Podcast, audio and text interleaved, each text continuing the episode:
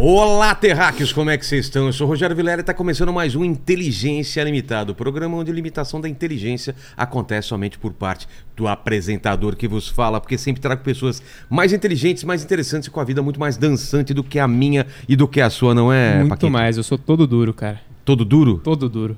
É mesmo? Não tem, Não tem molejo nenhum? Molejo nenhum, gingado nenhum. Nenhum. Nenhum, absolutamente E nenhum. você é da zero. música, né, cara? Eu sou, cara, pois é. Mas não, nem no Hum. palco na hora.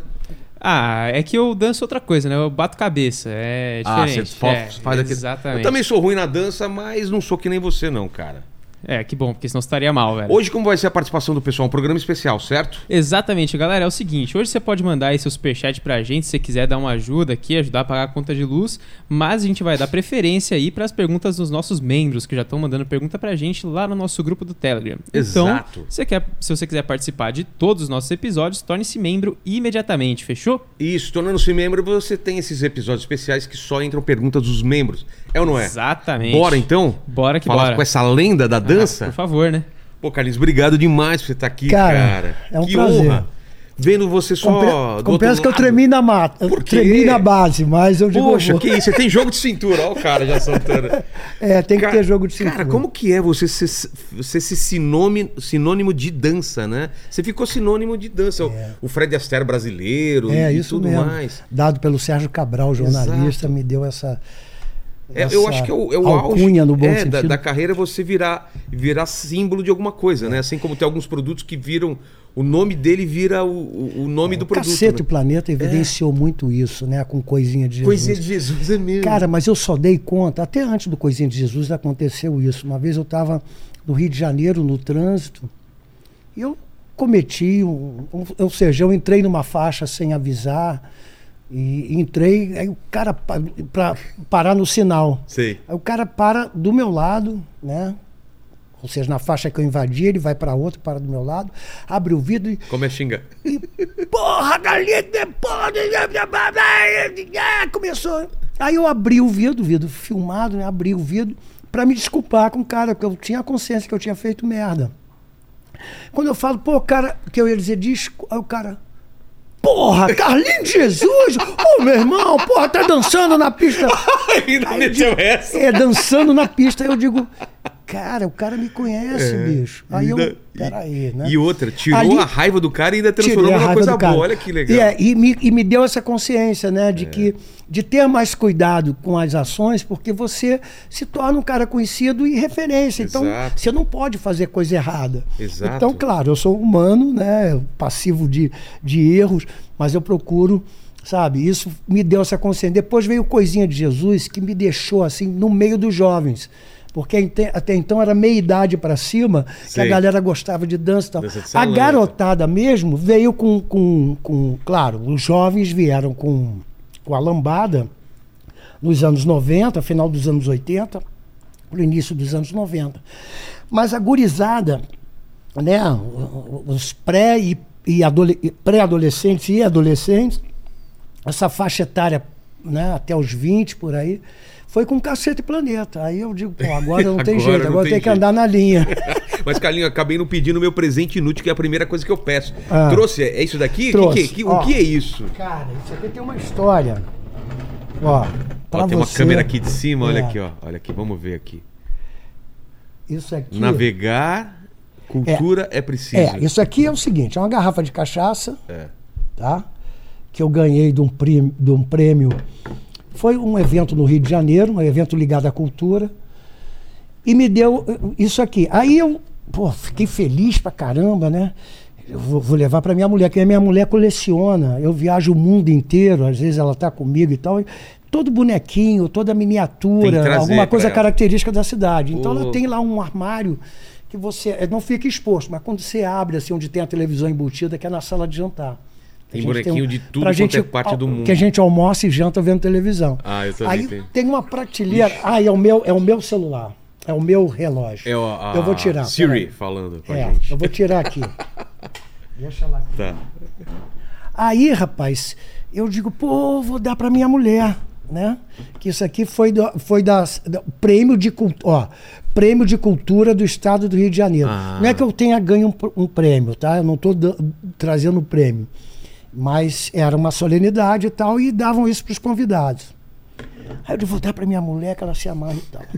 Aí quando ela olhou, primeiro que estava acima do tamanho que ela curte. Segundo que era cachaça, nem eu nem ela bebemos. E aí eu levei para casa.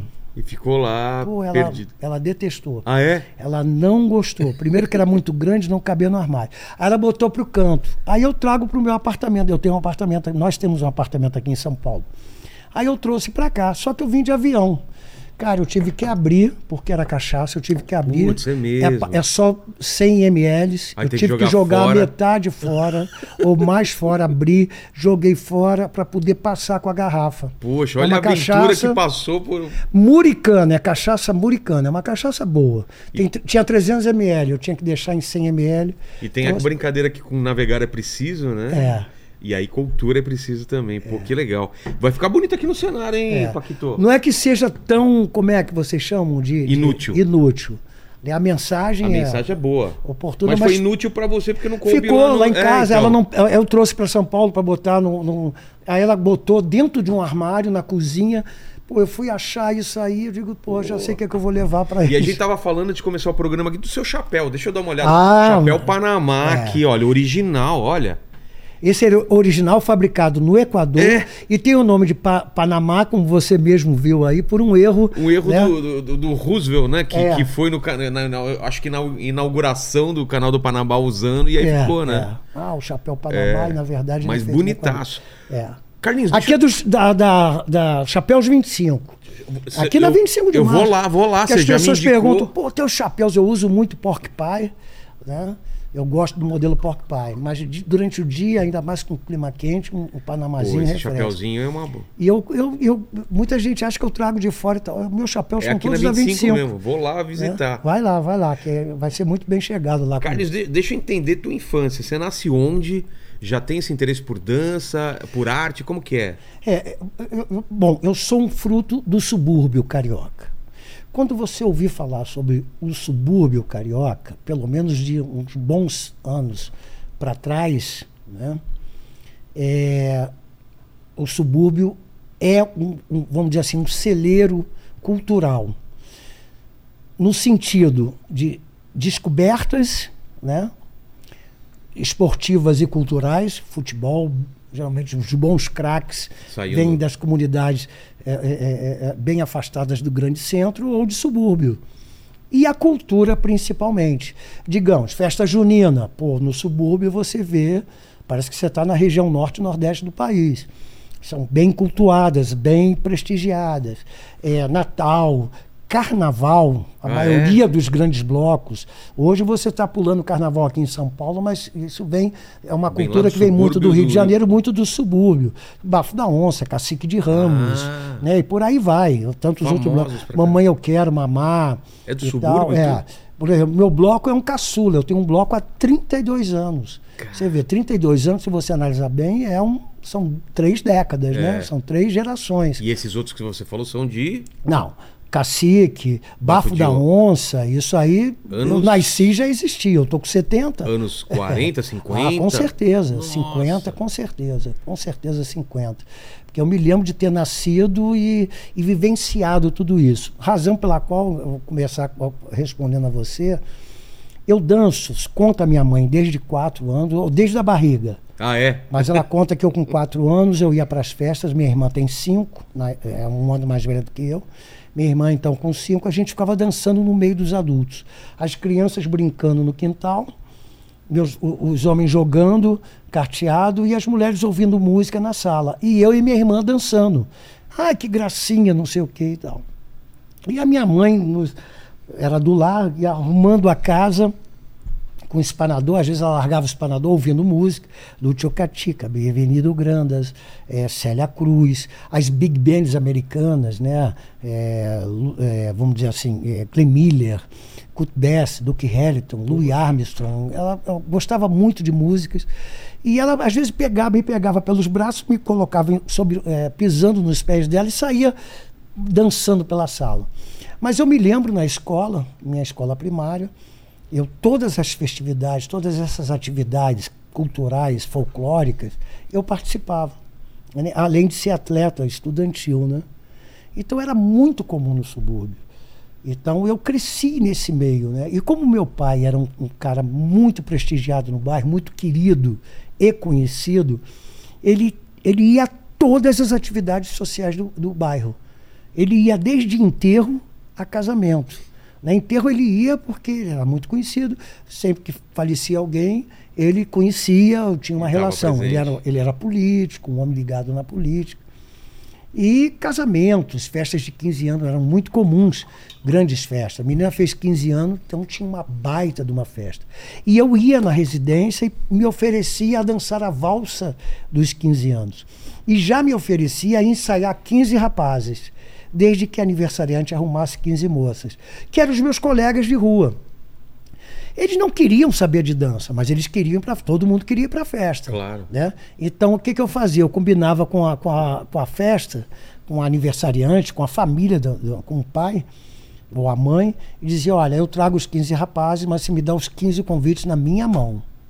Você só entrava com convite naquela época, né? não tinha essa. Ah, é. Então eu pegava os 15 convites e mostrava para a galera: vamos fazer uma turma, ensaiar uma valsa. Aí eles topavam. Pô. Da primeira, segunda, terceira, isso era quase que eu forçava a barra. Depois eles mesmo perguntavam. Às vezes eu sabia de algumas festas por eles. Como o bairro era muito grande, eu não conhecia, meu pai conhecia. E ele, ah, vai ter uma vizinha lá da, da minha tia, lá da rua tal, lá no final do bairro, não sei o que, que vai ter uma festa de 15 anos. Aí eu ia lá, me oferecia para a festa de 15 anos. Então eu cresci fazendo isso. Até que eu percebi, já com meus 10, 12. Mas 15, até uns 15 alguma coisa anos. em paralelo, além da dança? Que você gostava algum esporte, alguma outra Não, coisa? eu era atleta. Então, mas eu o era quê? atleta, ah, salto em altura, Ah, salto é? em distância. Eu era velocista, na verdade. Pô. Velocista, ninguém me segurava nos É 100 mesmo? 100 metros, metros rasos, rasos? E, e o revezamento 4 por 100 eu era o, o, o, cara. o, o final, o finalista, Tá. né? Da, da, da equipe. E eu tenho medalhas. Eu, Pô. quando eu fui servir o exército, eu, além de atleta velocista, eu era atleta de tiro. Eu, era, eu servia artilharia e era muito bom de mira. Então, competia, né? Geralmente jogos militares, não, Entendi. não era fora da- do, do quartel na época. Então, eu sempre tive muito ligado a- a- ao esporte. Mas eu cresci querendo ser médico, porque me, induzido pela minha mãe. Já adulto, eu faço vestibular para Não, direito. não vendo a dança como, como não, um não, trabalho não, nunca, não. sempre como Não, uma... eu, eu queria ser médico, faço vestibular para direito, me formo em pedagogia Nossa, e acabo dançando. queria ser médico. É, Você faço vestibular para direito, estudo um ano direito, mudo para pedagogia, concluo o curso em pedagogia e acabo dançando. Nossa, Você vê que a vida não tá É. nem aí pro nossa E o subúrbio planos, era né? muito responsável por isso, né? Porque a cultura. E quando eu percebo que eu era. Eu já, aí eu já passei a ser convidado diretamente para as festas. Não era mais o meu pai, a grande. Sei. Senhora, no final as pessoas, "Ah, Amarante, leva teu filho, porque as meninas gostam, não sei o quê. Eu fiquei conhecido no bairro como aquele cara que ia para as festas e dançava com todas as meninas. Porque tinha aquele clube do Bolinha É. e o clube da Luluzinha. Né? Aquela bobeira de me- menino Eu todo. lembro festa de gar... não sei como é, em Sa- é, no Rio, mas em, em São Paulo. Eu sou do, do- do subúrbio também de São Paulo, Ah. mas do ABC aqui. Ficava de um lado um menino, de Menino- outro menina. Exatamente, era isso e aí mesmo. ficava vai lá, vai lá, chama ela pra dançar. E eu é que fazia dançar. o elo. É. Quantas vezes Nossa, eu, que medo que a gente eu era cupido do cara que não tinha coragem para chegar na menina, eu Você tirava a ia- menina para dançar E depois chamava e aí. chamava o cara. E, e- e quantas das vezes a menina estava interessada em mim e eu querendo e eu Querendo empurrar, empurrar o o cara. E, e a dança, aí eu percebi que a dança era um grande cartão de visita. Com isso, eu não elaborei bem, não pratiquei bem a conversa, o papo, o galanteio, né? E era só a dança. Então era que nem aquele cara que só dançava, que nem o peru, né? Abre a cauda Sei. toda para se exibir para Tinha perua. o cara do violão e você era Ah, o cara da, da dança, E né? eu era o cara da dança. Chegava tinha- nas festas. Tinha também dança da vassoura né, lá no Rio? Não, Sabe tinha a é dança isso? das cadeiras. Não. Dança das cadeiras era aquela. Que você rodava em volta das rodava em volta das Mas cadeiras. dança da, da vassoura, sabe como que era? Ah, de você, por exemplo, sobrava um homem É, ou uma mulher. Com a vassoura. Com a vassoura na mão. Aí chegava você que cutucava eu era, aqui. não, eu era cobiçadíssimo, né? Que eu era o- cara, eu era o cara. Quando eu percebi isso, né? É, para você ter é uma como se ideia. tivesse um superpoder, não é? É, e- e- exatamente. Na época era uma coisa, assim, era É. um cartão de visita. E eu sempre fui ruim de futebol. Não me chama, não me chama. Me chamar para jogar pelada. Você era o eu- último escolhido. Eu era o último escolhido. Então, o que que acontece? Tinha a Tutuca, uma menina do bairro, uma rua vizinha, era aquela menina bonitinha que todo mundo queria namorar, né?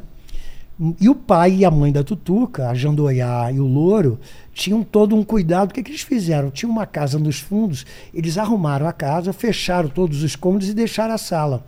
E por coincidência, a sala tinha uma porta muito grande, frontal, que dava né, nos fundos, que a casa da frente, a mãe, a Jandoiá, observava toda, todo o quintal e a sala. Botou uma vitrola na sala, discos, e a Jandoiá ficava, a Tutuca ficava ouvindo músicas com as colegas. Como eu não jogava futebol, eu ia para a casa da Tutuca, porque eu, claro, Claro. eu já estava de olho na Tutuca, né? E ficava ouvindo música e dançando com elas. Eu praticava muito essa a dança com elas, socialmente. Mas tudo ainda e muito natural, sem muito ter, natural. sem fazer aula, sem nada. Não, não, muito natural. Eu dançava, aí eu ficava inventando passo com as meninas e tal. Então eu fiquei. Aquilo me, me, me despertou aquela coisa de eu chegar no ambiente, eu não me preocupar se eu tivesse interessado em namorar alguém, então eu não, não ficar preocupado de eu. E aí, como Não- vai? é, Você. quebrar o gelo, Era né? tirar para dançar, quando não, eu já era, eu já chegava e já era, né? Aquele bochicho era só eu ir em cima da menina, em cima no bom sentido Claro, claro. partir para paquera. Sem a paquera, já parti direto para a menina que eu estava a fim de namorar. Então a dança sempre teve essa conotação social e desinibidora da minha parte. Eu sou um cara tímido, por incrível que pareça. Então a dança era, meu, era a forma de eu entrar num grupo. Né? E você se lembra de assistir filmes do, do Fred Não. Astaire? Eu Essas não- coisas não era, não, não era na, tua... na época não tinha, a gente não tinha tanto acesso à televisão. Eu era filho de classe média, né? No- no- o máximo a gente chegou à classe média e quando chegou esse auge, vamos dizer assim, eu já estava já já um garoto já criado. Eu nunca tive uma referência né, do que hoje me cabe o título de Fred Astaire brasileiro. Eu não via Fred Astaire, eu não tinha essa referência. O que eu tinha era nessas festas ou nesses clubes do bairro, sim, porque subúrbio é o lugar que mais tem cavalcante, tinham cinco clubes. Além da escola de samba, seis. Ah, é? Então tinham seis atividades sociais que funcionavam de sexta, sábado e domingo. E todas dançantes, dançantes. Então, era muito comum. Eu ir para esses bailes e eu via o tal do Bolinha. Bolinha era um cara enorme, de alto e para os lados de, de gordo. O bolinha da televisão? Não, não é o Bolinha. O Bo- A gente É o- chamava ele. Ah, é ele, um ele, ele já tinha o apelido de Bolinha Tá. porque ele era gordo. Mas não era o Bolinha, o seu Bolinha daqui de São Paulo. Clube do Bola. Clube do Bola. Não, não era. Nem, nem a nossa referência lá é esse Bolinha. Mas era porque ele era gordinho. Mas esses clubes eram, eram de, de, Clubes sociais do bairro, de adultos. de adultos. E você ia. Ah, meu pai, eu era É? filho do Amarante. Os clubes sociais você podia ir até às 10 horas. Tá. A escola de samba, o, o meu pai, enfim, eu não, não ficava na rua além das 10. Era o combinado, meu pai dizia 10 horas. 10 e 1, se você chegasse, ele já estava de cara feia. E que ele acha que você tem que sair minutos antes para chegar. Eu disse em casa às 10. Ah, tá. E não às 10 e 5. Então, que eu já tinha que ter uma programação. Isso me despertou. Hoje eu não me atraso para nada na vida, né? Isso foi muito importante. É- é- Era só você de filho? Não, ou- eu e mais duas, quer dizer, eu e minha irmã mais velha, e depois de sete anos veio a caçula temporão, né, a raspa do tacho, né, que é minha irmã, eu sou o, o homem do meio. E então essa foi a minha atividade social e que na verdade já estava se formando o artista Carlinhos que sou hoje, né? Porque na, na verdade, como eu disse antes, eu queria ser médico, fazer ah, uniforme em pedagogia e só depois de muito tempo, conscientemente, é que eu paro, né? E, e vivo só da dança, isso já tem 40 anos. Não, 40 não, isso já tem uns 32 anos por aí. Mas quando foi que você percebeu que dava pra viver da dança? Ra- Rapaz, foi. Eu, eu era funcionário público, né? Foi ali, quando eu fui quando eu me tornei funcionário público, eu fiz um concurso e tal, passei e tal, fui trabalhar na área administrativa. E era uma função, né, que é claro, eu queria entrar no estado e dali eu ia estudar, crescer, né? Mas eu sabia que eu tinha um emprego né, vitalício, né? Porque funcionário público você não, não perde nunca, né? A não ser que você roube. É. Não é o meu caso, não era o meu caso, nunca foi. Então eu estava ali, aí quando eu percebo que eu estava numa área administrativa, é, é, aí eu faço vestibular, passo, aí vou fazer direito. Eu digo, bom, vou fazer direito, eu trabalhava, é, é, e era uma fundação de amparo ao menor, a FEBEM aqui em São Paulo, Sim. lá era a FEEM. Eu digo, pô, se eu me formar em direito, eu posso fazer parte do departamento jurídico, né, da fundação e tal. Aí, no meio do caminho, eu descubro que a atividade que eu comecei a desenvolver extracurricular, extra meu trabalho, era só para cumprir a minha carga horária, porque eu não ficar ocioso esperando o tempo. Né? Eu botei um som na, na- no pátio, consertei o equipamento né, com vaquinha dos funcionários, um som que tinha já muitos anos parado, e comecei a botar música e dançar no pátio com as meninas. Né? No- no- nos primeiros 15 dias elas me chamavam de louco. Jesus, é, meu nome era Jesus. E o, o professor Jesus é maluco, porque eu ficava dançando sozinho no pátio. Depois de um mês e meio, mais ou menos, já estavam 258 menores em atividades Quê? musicais e, e coreográficas comigo. Olha que legal. Aí eles me mudam para o setor pedagógico, para eu passei a ser recreador. O salário era o mesmo, a micharia, É, mas a função já era dentro do setor pedagógico. Aí eu vi que no setor pedagógico eu podia chegar diretor do setor pedagógico, ou seja, ir galgando. Aí eu saio de direito, já tinha, já ia completar um ano, dois períodos.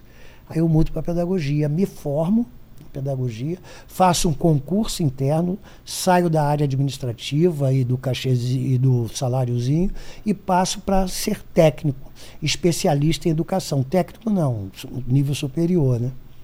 E cheguei à direção da instituição, realmente. Aí, dali, dentro dessa Tá- Você tá atividade. com quantos anos aí? Eu tô com 70. Ah, Não, é. isso aí, rapaz, eu já tô já há 10 anos como aposentado. Eu tô aposentado, vai fazer uns 10 anos por aí. E. Então, nessa época, você tava com... Ih, rapaz, eu tô com 70, eu tô há 40 profissionalmente, tem uns 40 Tá. anos, tem uns 30 para 40 anos por aí. Eu sou ruim de cálculo, minha mulher. Eu que- também. é, eu sou ruim de cálculo. Mas tá por aí, uns 30, 40 anos. Aí, quando eu percebo que isso fez um bem àquelas internas que eram acauteladas pelo juiz de menor, pelo juiz de menor, e que aquilo deixava elas ociosas, e logicamente a mente ociosa, Claro. planejando fuga, e era motins, eram dois, três motins por dia, Nossa. nos sete dias da semana. Era uma coisa louca. Isso foi diminuindo, foi diminuindo as atividades. Aí eu comecei a criar o dia do folclore. Quando chegava a época de Natal, eu fazia atividade natalina. Junho, eu criava uma quadrilha, fazia uma festa junina na instituição. Eu movimentei a instituição. Foi quando eu fui eh, transferido. E eu percebi, fui transferido de setor. Aí eu, eu- eu percebi o bem que eu tinha causado para aquelas internas.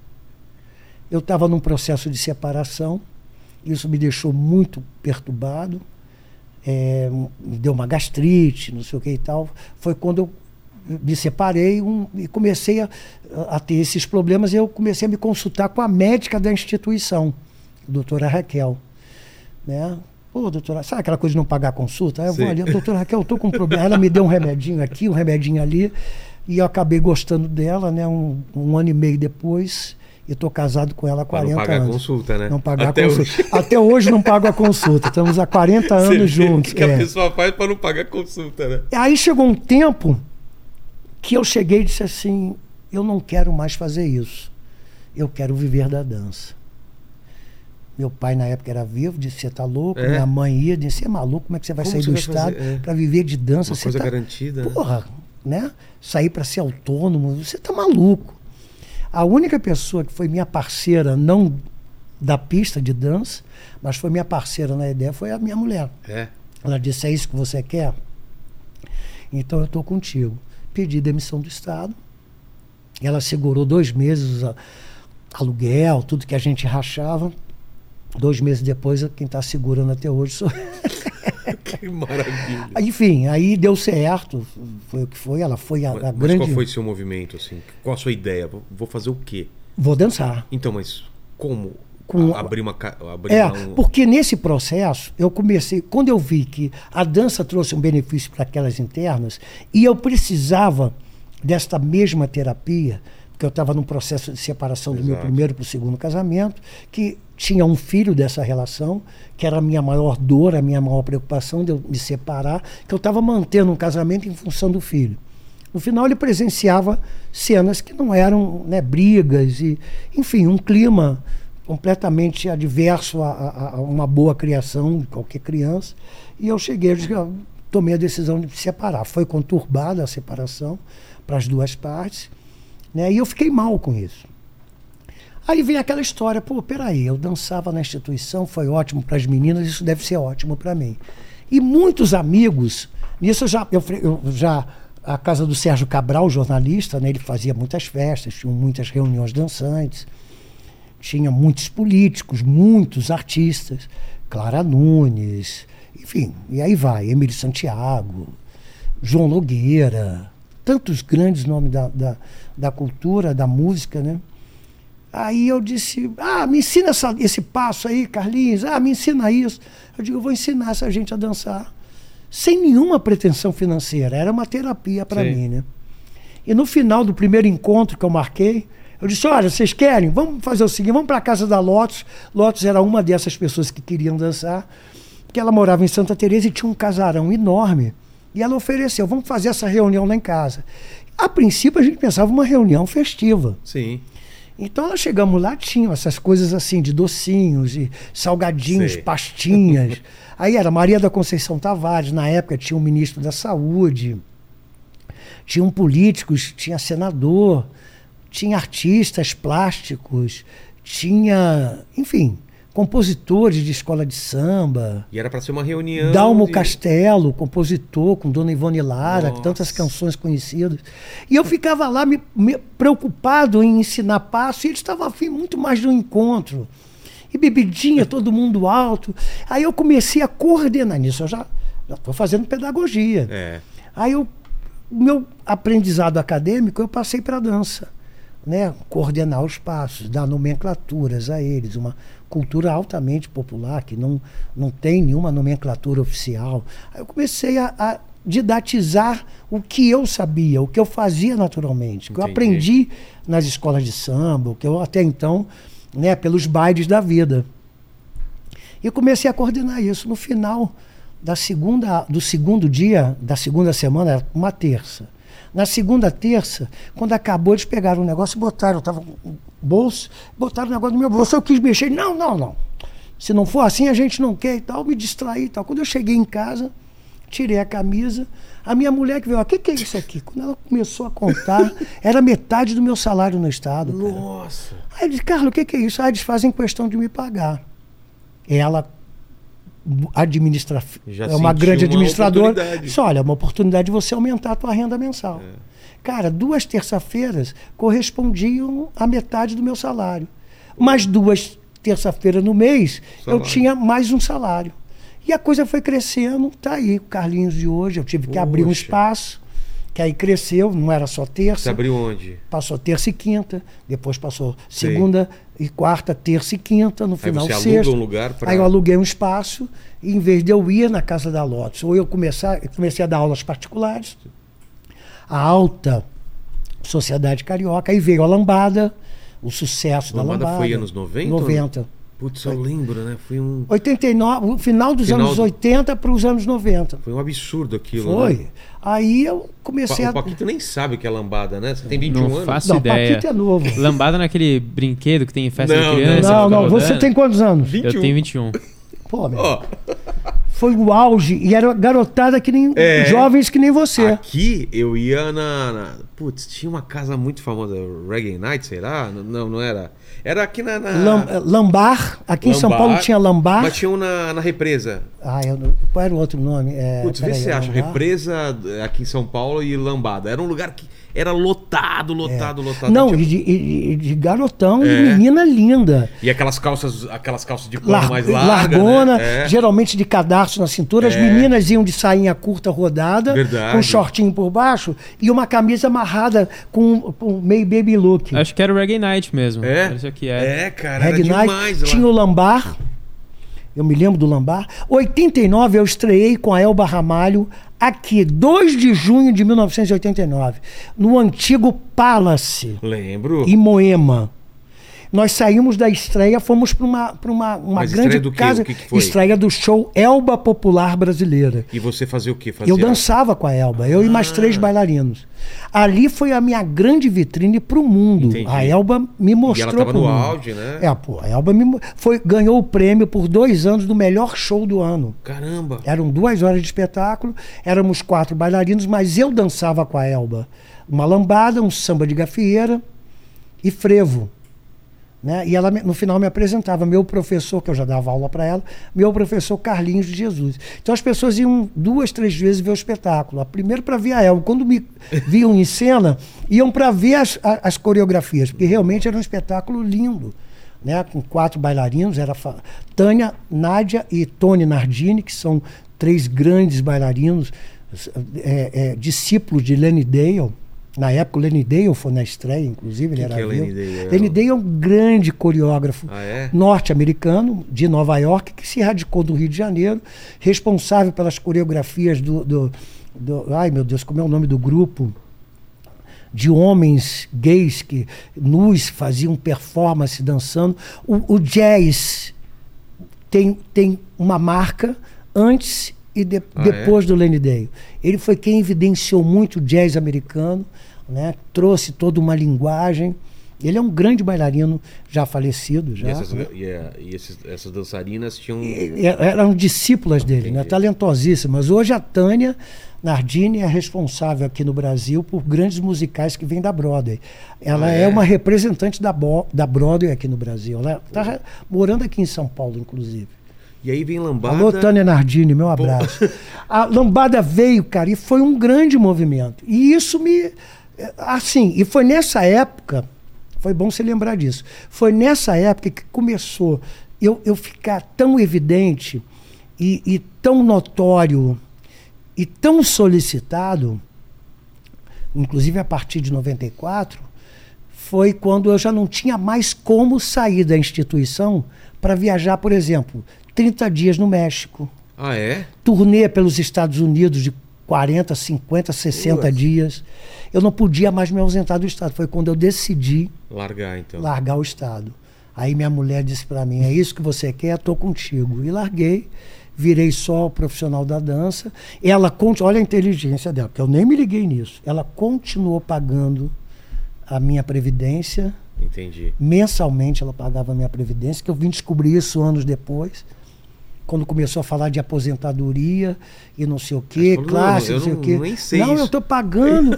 Eu digo, Raquel, eu estou pagando. Você, não, você está nessa classe aqui e tal. E eu me aposentei na melhor classe com o meu salário integral, graças a ela. Hoje eu sou um aposentado do funcionalismo público, graças a ela. E essas viagens, é...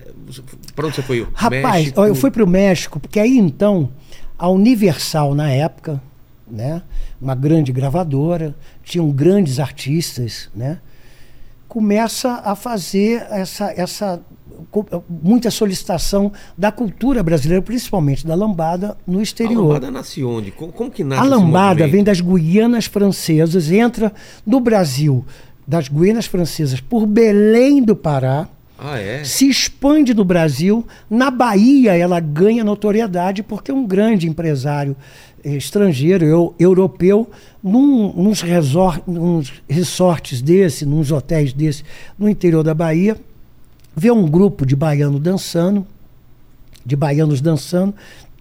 Baiano é excelência, né? Na cultura e na arte, baiano é, tem essa excelência. E ficou encantado com aquilo, pegar esses, esses bailarinos e levou para uma turnê na Europa e virou E a lambada, explodiu. Kaoma e tal. Kaoma. E explodiu na Europa. Mas ela já era Chorando, dançada, se- se foi. Dançando lambada, É. dançando lambada. Teve filme também, né? É, eu fiz o filme Você Lambada. fez? Eu fui um dos quatro protagonistas do filme. Cara, olha Nós éramos só. quatro, quatro núcleos importantes do filme. Não, o pessoal de hoje não Eu era o. Temístocles, É. era um bandidão brasileiro, Olha, Te a referi- como. Porra, brasileiro bota aí um Banda ban- bandido. Era um bi- bicheirão, era um cara da máfia, sabe? Na Itália seria um mafioso. Pô, vou até rever. É, é, vê. muito tempo atrás. Não, eu- lambada não recomendo, mas enfim. Não é o, É, porque o foi, do foi filme. aquele, É. aquele pastelão, né? Total. Não foi uma produção só brasileira, foi é, é, é ítalo-brasileira, né? Ah, é? Mas veio da Itália essa ideia e tal. Foi, foi a metade do meu primeiro apartamento, né? Eu comp- É mesmo? foi o meu, minha, assim, quando eu consegui comprar meu, meu primeiro apartamento, junto com umas economias que a minha mulher fazia, né? Dos meus cachês. Rapaz, até hoje, para eu sair de casa, eu tenho que pedir dinheiro a ela para pagar pedágio. Ela controla tudo. para tomar um café, até legal. hoje. Se você me perguntar o que, que eu tenho, o que, que eu não, Não tenho, sabe. quem eu devo, que, quem me deve, eu não sei. É ela que sabe de tudo.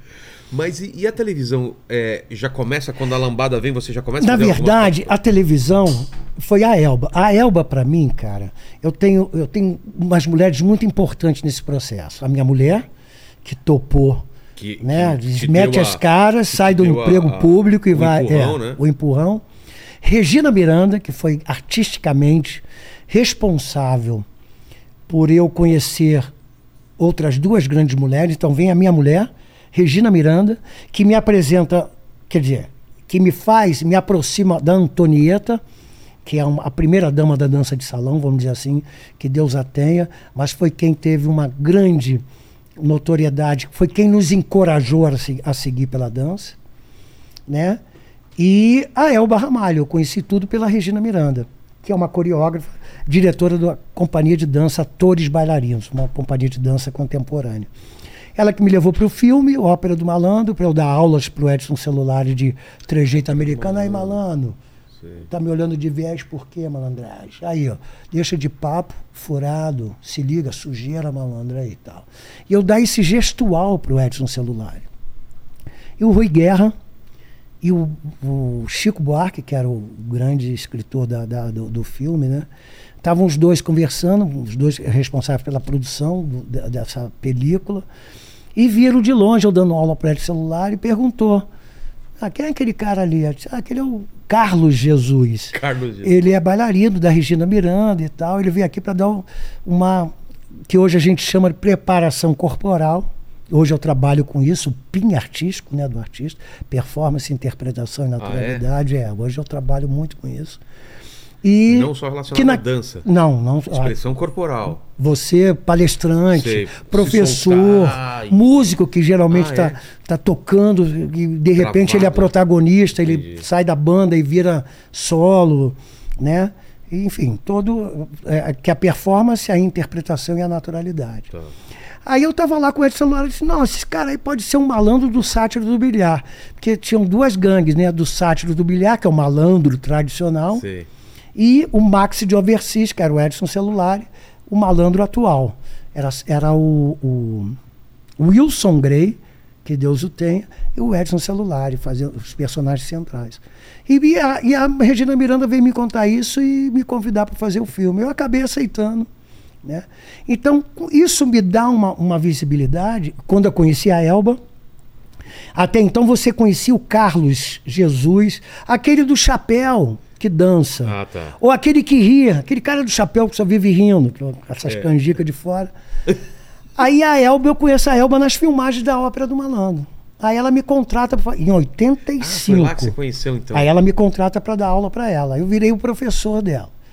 Ela já dançava, porque a Elba é uma artista completa, né? Atriz, cantora e, e ela dança Não, também, atriz- muito bem. É, é, artista Cantriz, a gente é. chama ela de cantriz. Cantriz. Aí comecei a dar aula de dança de salão para ela. 85.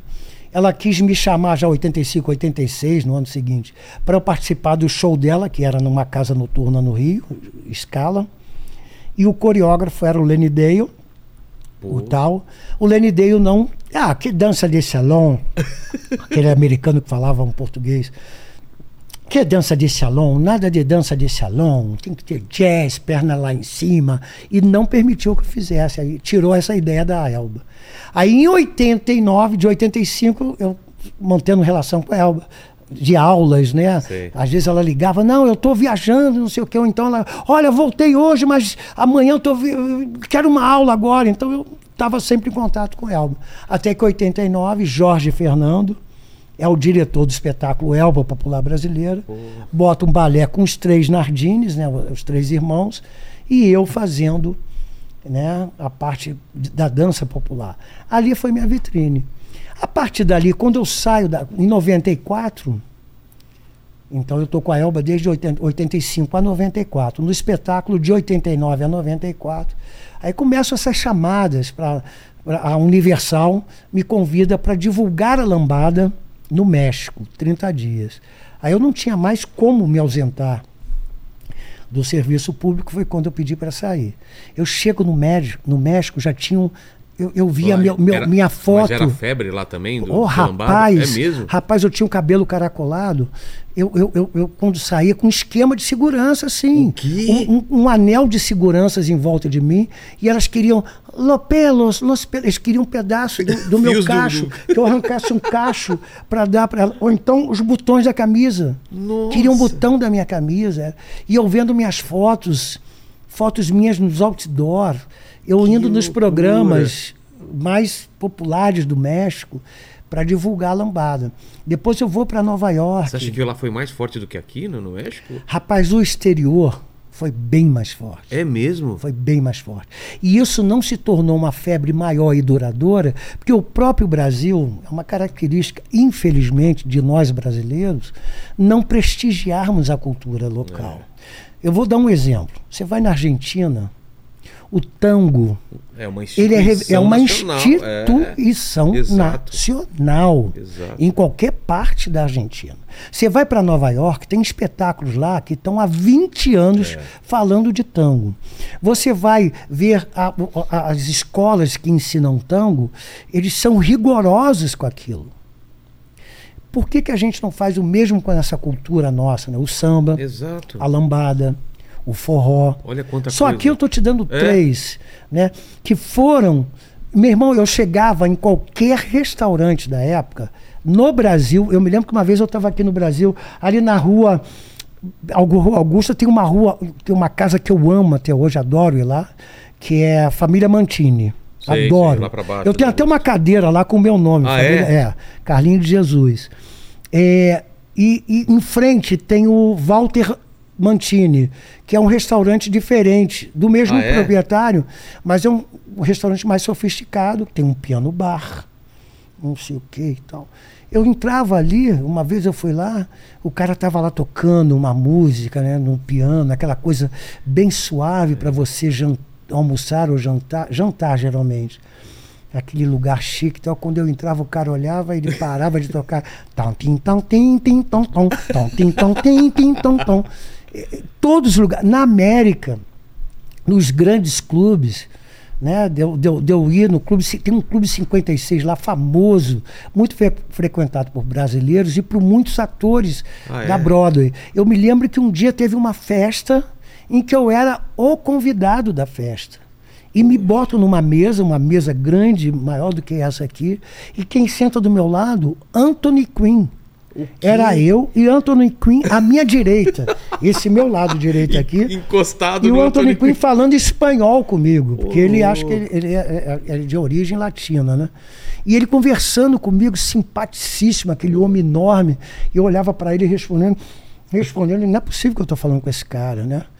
Enfim, e tudo para lambada. E uma hora que me chamaram no palco, grande bailarino, Carlinho de Jesus. Quer dizer, a gente teve, não foi o Carlinho de Jesus que teve essa visibilidade, essa notoriedade, né? Quem estava por detrás de mim, na frente de mim, eu que estava por trás desse grande cartão postal que é a cultura brasileira. E a gente não preserva isso. Exato. A Argentina preserva, qualquer outra cultura que você Você vai. vai Portugal, Eles têm, de fado. Exato, você tem toda uma. Na não, Espanha. E se você vai chegar nesses países, você vai. Tem aula de tango, você vê que é, é- segue uma linhagem cultural importante. O brasileiro não. O brasileiro vai lá para fora, começa a inventar, não tem essa. Nem nós aqui no Brasil temos essa preocupação de nos organizarmos nesse sentido, para que isso se torne uma linguagem universal. Você vai ver os grandes concursos de dança lá fora. Samba, a música é um, um ritmo latino. É. E eles fazem movimentos ainda de Carmen Miranda. Exato. Não tem, a não tem um conhecimento realmente E de um tango samba de que tango Ah, a galera É. tem todo um... um- um- É. um- Então eu diria que, que Mas é verdade isso, poderia ser feito isso mesmo. E eu me tornei o garoto propaganda disso. Né? Eu levei, eu digo com muito orgulho, sem querer ser pretensioso, que eu levei a cultura brasileira para muitos países. Tinha lugares que eu ia e os caras, tango, tango. Eu disse, tango não. É forró, Ah, eles, eles, é samba. É. eles achavam que era tango. Não, eles não tinham conhecimento. Da, muitos lugares não têm con- con- conhecimento da. Ah, pediam que eu dançasse um ritmo, um gênero musical e, e- e- coreográfico que não era do meu Brasil. Entendi. Eu me lembro que eu estava em no- 1996 em Lyon, numa praça, na grande Bienal de Dança de Lyon. Eu não sei nem, eu vou até procurar saber em 96 qual a edição daquele ano. E grande Guy Darmé, que era o curador da, da- e o criador do, dessa Bienal, ele me levou e eu fui dar uma aula numa praça, um campo aberto, uma praça que à noite era um chafariz, era muito engraçado. É um, você olha assim, aquele chão lisinho, preto, enorme, uma, quarteirões aquele, né? Aí eu dava uma aula ali durante o dia, à noite, milhares de orifícios no chão viravam um chafariz, cara. Você não podia andar ali, que, você, Que a água vinha de baixo. Mas era lindo o lugar. E tinha uma escadaria em frente de uma igreja.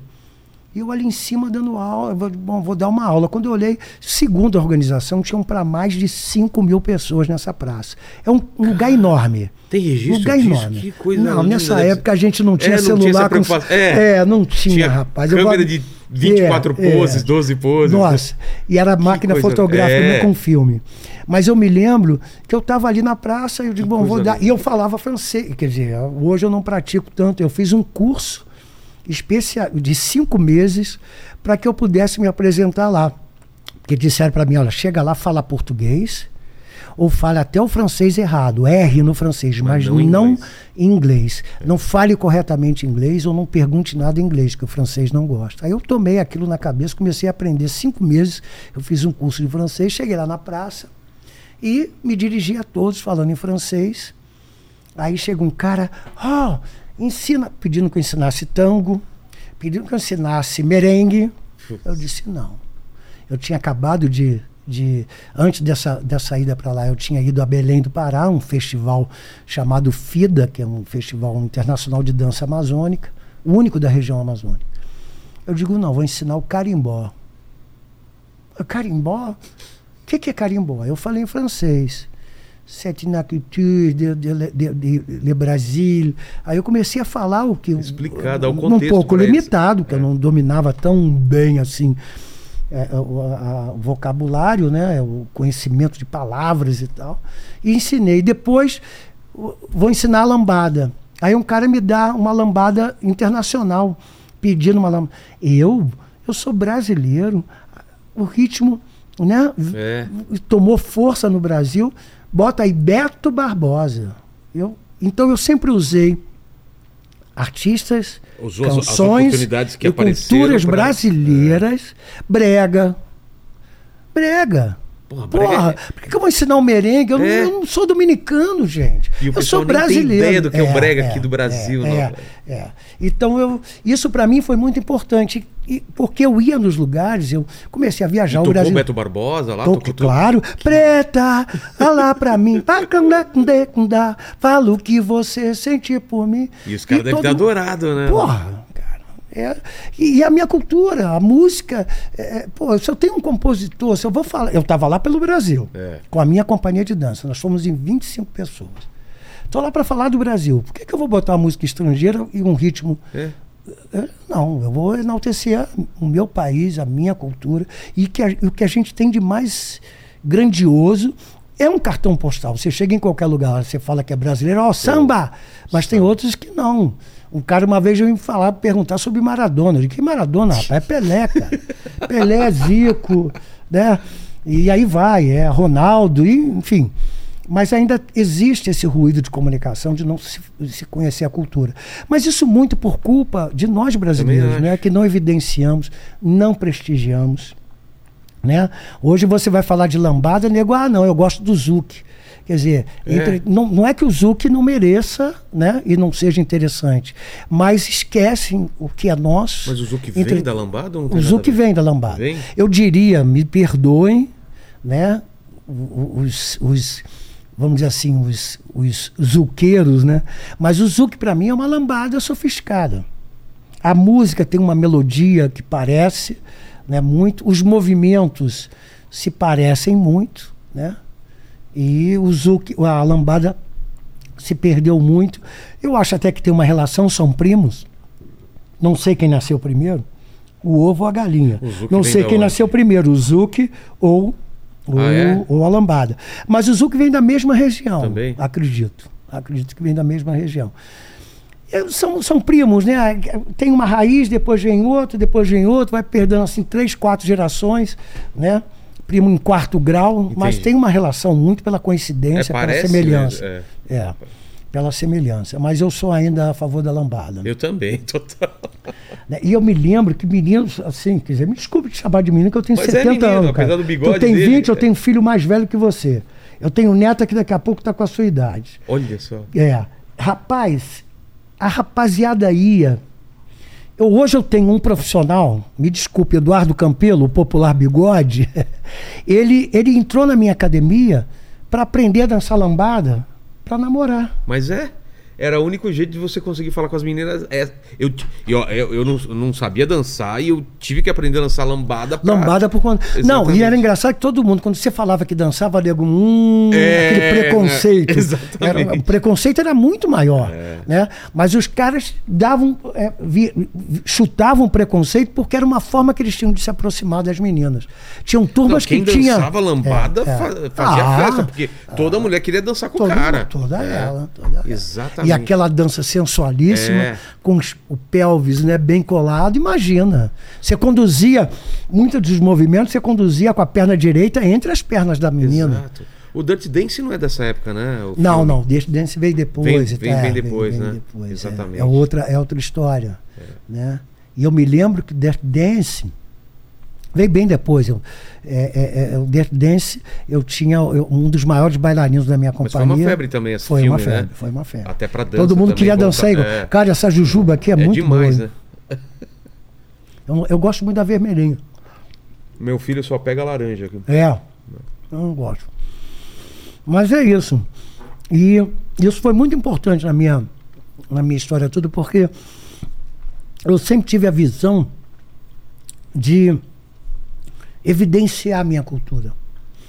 Eu me lembro que quando eu já era o Carlinhos, depois do filme Lambada, eu ganhei Como foi de Carlos pra Carlinhos? Porque o pessoal te chamava de É. Carlos. É, aí eu mudei para Carlinhos, porque muitas pessoas também me chamavam Ah, de Carlinhos. Na verdade, ou era Carlinhos ou era Jesus. Né? Não me chamavam de Carlos Jesus. Inclusive Tá. no filme, o crédito é Carlos Jesus. Depois disso, eu, eu ou Carlinhos ou Jesus. Antonieta, por exemplo, Jesus! Jesus, vem cá, ela era meio rouca, ela fumava. assim. Jesus, vamos não sei aonde. Ou então, no pessoal da dança, era, era Jesus. Na, na instituição, que eu era, quando eu era funcionário era professor Jesus. E da família, os amigos mais chegados era Carlinhos, Carlinhos Amarante ou Aí Você Carlinhos. juntou os dois. Aí eu juntei os dois, Carlinhos, Jesus. Aí depois um numero, uma numeróloga, uma numeróloga, me disse, bota o D, porque vai dar o número 9, não Ah, sei é? o que e tal. Carlinhos é um, nu- é um- Jesus, Carlinhos de Jesus. é, é, e vai ser bom para você e tal. Aí eu botei o D, Carlinhos de Jesus. Mas muito na época do crédito era Carlos Jesus, né? Por que, que eu falei isso? Eu te perguntei. De- Carlinhos Jesus, é, quando, daí. quando que virou Carlinhos? É, é. E foi engraçado porque eu era conhecido como Amarante. E seria Ah, uma forma de homenagem pai, causa é. do meu pai, ao filho do Amarante. Ah, o Carlinhos, que Carlinhos? Carlinhos Amarante. Ah, poderia ser Carlinhos Pô, Amarantes é. também. Não é que eu me arrependa, não. Eu amo Carlinhos de Jesus. Mas eu me lembro que na época, isso foi minha mulher que falou, pô, você podia ter prestado. Até porque quando eu ganhei o meu primeiro estandarte de ouro, foi em 85. E saiu no jornal Carlinhos, da Em Cima da Hora Tá. que é a escola de samba. Carlinhos da escola de samba em cima da hora. E tinha dois Carlinhos, Carlinhos Ventania e o Carlinhos Amarante. Aí o Carlinhos Vent- Ventania comemorou o estandarte de ouro. Achando que era ele. Aí o jornal confirmou, não, é o Carl- é Carlos Augusto da Silva Caetano de Jesus. Ah, o é, é o filho do Amarante. Aí ele ficou meio chateado comigo, eu não tinha nada a ver com a história, e ganhei o primeiro estandarte. Eu, dali eu podia ter usado né, O o Carlinhos Amarante. Mas Nada aí veio, tinha que É, ser de que ser Jesus. de- é, Graças a exatamente. Deus eu sou de Jesus. Né? Exatamente. Olha só, falou em Jesus, caiu aqui tudo aqui. Ó, Rapaz, você vê? Ele está presente, ele está aqui com a gente. Amém. E, e a tua relação com escola de samba, então, Vem daí, vem, na verdade, a escola de samba do bairro, quando foi criada, fundada, perdão, ela foi fundada em 1960. Nossa. Eu já tinha sete anos, eu sou de 53, né? Então, e eu, eu só, de 7 até 10 anos, eu frequentava a escola, mas assim, escondido do meu pai, da minha mãe, na verdade. Meu pai não se importava, não. Meu pai era aquele político e gostava que o filho era bem chegado. Eu Sei. sempre fui um moleque muito legal, muito, muito educado. Eu era arteiro, né? E briguento. Ah, é? Eu era bom de briga. É, É eu mesmo? Era, é, eu era bom de briga. E brigava muito por bom. quê, por exemplo? Brigava bem, eu brigava bem. Nego não gostava de brigar muito comigo, não, porque eu era tinhoso. Eu era brigava. Eu, às vezes que chegava no lugar, não tava. não ia com a cara de alguém, ou então quando chegava alguém querendo paquerar as meninas da, da rua ali, da região, Sei. a gente meio que dava. Já Eu tinha aquela rixa. é, eu lembro disso. Era até saudável isso na época, era uma Tinha briga. isso, né? é. Hoje em dia a gente tem que tomar cuidado com isso. Não aconselha ninguém. Mas é, era muito comum. Quem, quem que não gostava muito da, da tua relação com, com a escola de samba? Era tua Era mãe? minha mãe. Mas Minha mãe. Era- Ah, na época minha era mãe era coisa- meio. Minha mãe era meio, sabe? Vamos dizer assim, meio metidinha besta. Sei, sei. Meu pai era mais. Minha mãe era muito sofis- mais sofisticada e meu pai muito, muito, muito popular. Entendi. Ele só não bebia, né? Mas ele chegava no bar com os amigos, aqueles caras que ficavam tomando cerveja. Não eram amigas, amigos alcoólatras. Entendi. Mas até os alcoólatras gostavam dele. Mas era aquela turma de final de semana ir pro bar tomar cerveja. Meu pai não bebia, mas ele sentava, tomava um Guaraná Antártico, eu me lembro disso até hoje, e conversava. Daqui a pouco ele ia pro outro bar, daqui a pouco ele ia para a escola de samba. Ele vivia socialmente, vivi- vivendo intensamente todo o bairro. Né? E eu herdei isso dele, né? Eu acho que isso foi, foi assim. E nesses de 7 a 10 anos, eu vivia isso com ele. Quando eu não estava colado nele, eu estava fugindo da minha mãe. Ou seja, pai, eu vou ali na em cima da hora. Entendi. Ele sabia onde eu estava. Né? E quando chega com 10 anos, eu digo que quero desfilar, eu tenho até uma foto desfilando com 10 anos que é, é- é branco, azedo, magrelo e branco. Dançando com uma preta linda, Tem maravilhosa. Tenho, eu tenho essa colocar, foto aqui no vamos meu colocar. celular, vou te mostrar. Passa pro, pro Paquito, ele coloca aí. E foi meu primeiro ano desfilando na escola. Né? Aí minha mãe, Até ele então não só desfilando. não, aí eu passo a desfilar, até então frequentando, Ah, tá. indo nas festas, indo nos bailinhos, Entendi. dançando até 10 horas da noite, que meu pai, né, 10 horas, É, eu e minha irmã tínhamos que estar em casa. Minha irmã era meio parecida com a minha mãe, só queria ir em festa chique. Entendi. né? Eu ia em qualquer ratoeira, eu estava chegando. Adorava. Qualquer canto. Qualquer canto. Tocou uma música, caiu um talher no chão, eu já estava dançando.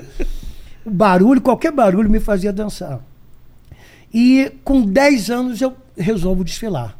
Eu quero desfilar na escola. O presidente da escola na época, seu João Severino, na- era muito comum no bairro no Natal correr coxia. O que, que é correr coxia?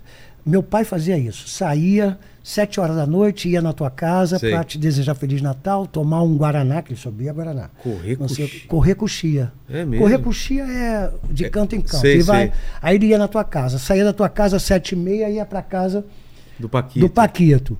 Chegava lá, Feliz Natal, não sei Ah. o que e tal. Aí tomava um, um outro Guaraná. Aí saía e ia pra casa do Putz, que legal fulano. isso. E 11 Meio coisa horas. de interior também, é, né? 11 horas ele estava em casa, porque era a ceia da família. Todo mundo tinha que estar- Meia-noite e 15, o pessoal ia pra minha casa. Ninguém corria coxia antes. Ah, é? Iam depois. Por quê? Meu pai botava uma música no quintal para todo mundo dançar. E meu pai colecionava uísque. Pô, Então, ir para casa do Amarante significava você beber os, os melhores uísques, né? Então todo mundo. E meu pai gostava de receber. Minha mãe nem tanto. muito chique, né? Aquela galera chegando fazendo barulho, querendo beber. A minha mãe ficava na sala, recebia, não era indelicada, mas não, não era muito a cara dela. E com 10 anos eu começo a desfilar. De lá para cá, só um ano na minha vida que eu não desfilei. Ah, é? É. E um ano da minha vida foram duas vezes. Um ano da minha vida que eu não desfilei, na verdade, dois anos que eu não desfilei na minha vida, e desses dois anos, um ano que eu não passei o carnaval no Brasil. Para nunca mais sair do Brasil no carnaval. É mesmo? Te fez falta mesmo? Fez, eu estava na Alemanha. Mas por quê? Por Eu tava trabalho? com, com a Elba Ramalho, viajando com a Elba. Aí eu estava no hotel de tarde, aí vem um telejornal, sabe? Um, um jornalismo. Sei, eu sei. adoro jornalismo. Em qualquer lugar que eu vou. Aqui no Brasil eu durmo três horas da manhã com reprise Ouvindo, do Jornal é. das 10. Mas aí eu estava vendo, zapeando, cheguei lá e, e vi o, o, o, o jornal falando do Brasil, estava passando o carnaval. Aí eu vejo o desfile das escolas de samba e o cara falando em alemão, de em Brasília, e eu olhando aquilo, Rio de Janeiro, eu só entendia Brasil e Rio de Janeiro. Aquilo te bateu e a uma- imagem, meu irmão, eu caí na. Eu sentei na cama assim de frente para a televisão, comecei a chorar Sério? e disse: nunca mais eu saio do Brasil no carnaval. E cumpro até hoje. isso. Caramba. E aí, mas não- só não teve na, na, na pandemia, não teve, né? É, assim, dois Ah, anos que eu. sem contar esse- inclusive, esses dois anos eu trancado dentro de casa. Eu, não, eu, eu, eu moro numa cobertura, então eu, eu, eu vi a luz do sol porque eu, Porque eu moro tava- na cobertura. é, Mas senão- dois anos eu não saía de casa. Nossa. Eu não sabia o que, que era descer. é, é, é, são três andares a minha casa. Sei. Eu fico, eu, o nosso quarto no terceiro. Eu descia para o segundo, onde tem a piscina, um- a, tele- a sala de televisão, não sei o quê. E o meu empregado, que lá em casa é empregado homem, lava, cozinha, é, costura, dirige, segurança, Faz faz, tudo. tudo. faz tudo. Ele subia com a alimentação minha e da minha mulher até o segundo andar, no pé da escada. A gente nem contato com ele tinha. Caramba. Bota isso aí, dois anos eu não digo, mas um, Um ano, ano e- e meio com certeza. E depois de, da metade de, de terror nessa 2021, época, né? é, peraí, 2020, É 2020, né? É. Março de 2020. março de 2020, eu peguei, a- eu peguei a- Logo no começo? Abril, abril de E foi 2020. de boa ou- Não, não, fiquei Foi internado. foi Ah, bravo. é? Só não foi entubado, mas eu fiquei internado. Caramba, Carlinhos. Foi bravo. Foi, Foi bravo, então? E tenho sequela até hoje, que eu estou tratando. Do pulmão? Poxa vida. Pulmonar, neurológica. É mesmo? É, é, é brabo, cara. Caramba. É brabo. E, e- e o que mais me irrita é que as pessoas não, não têm noção. Minimizando, né? Minimizando, porque para uns. Minha, É. filha, minha filha só soube que teve Covid porque ela fez aqueles exames, Sei. né? Aí constatou que ela já tinha É, tido cada não um teve a bate- menor reação. bateu diferente. né? Mas enfim, foram um ano e meio certamente trancado dentro de casa. Depois de um ano e meio, eu me lembro que eu fiz um trabalho com a companhia, um vídeo, todo mundo testado, aquele, aquele, aquela, aquele esquema todo, todo mundo testado, todo mundo de máscara, a gente só tirou a máscara na hora de gravar.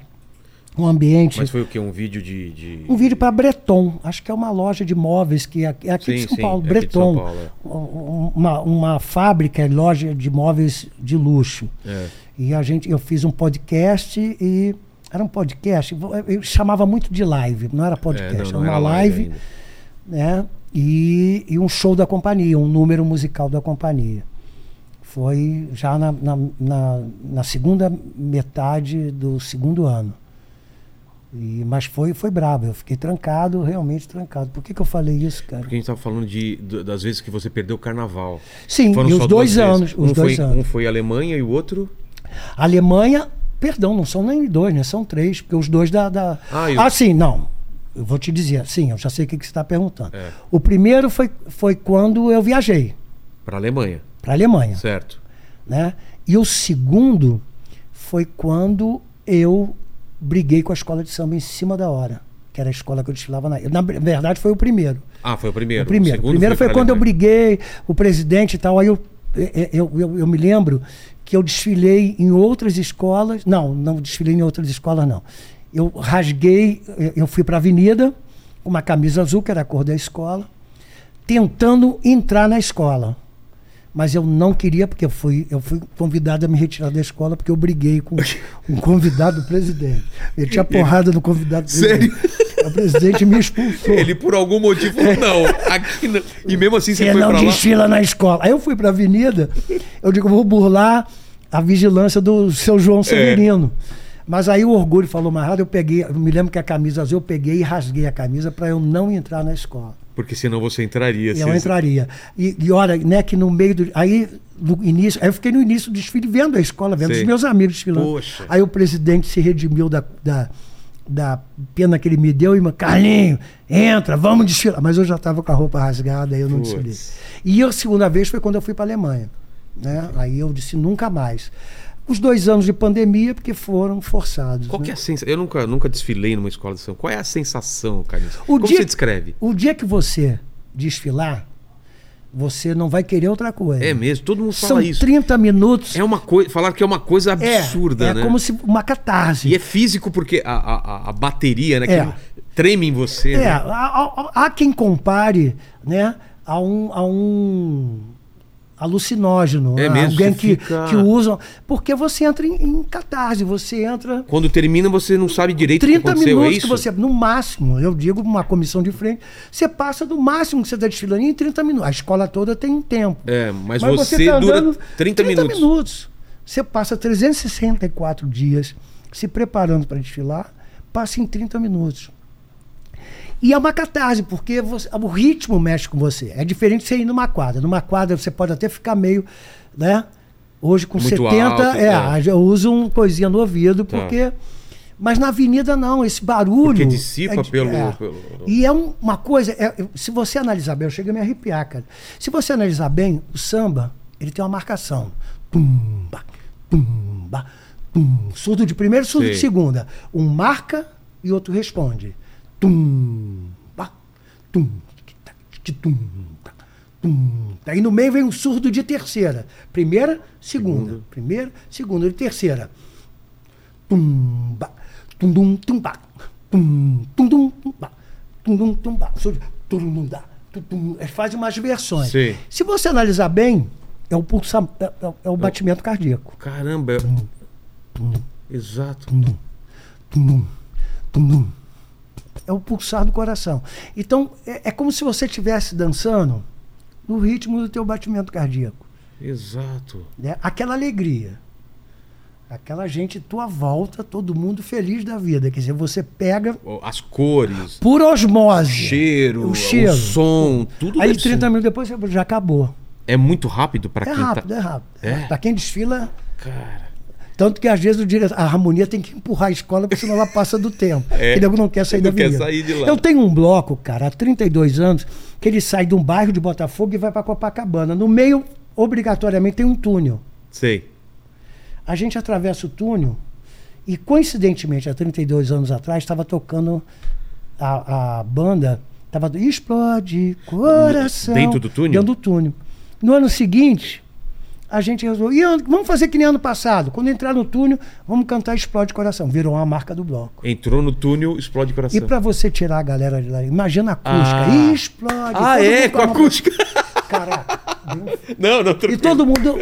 Ah, explode! Co- Porra, é que nem uma escola de linda, samba. cara. Você tem que, pra tirar a galera, a harmonia tem que empurrar, porque senão o nego não quer sair da Quanto avenida. tempo de- desse, desse trajeto todo? Ah, Ou o não bloco leva umas três tem que, horas. Tem que ter um tempo mais ou não, menos? não.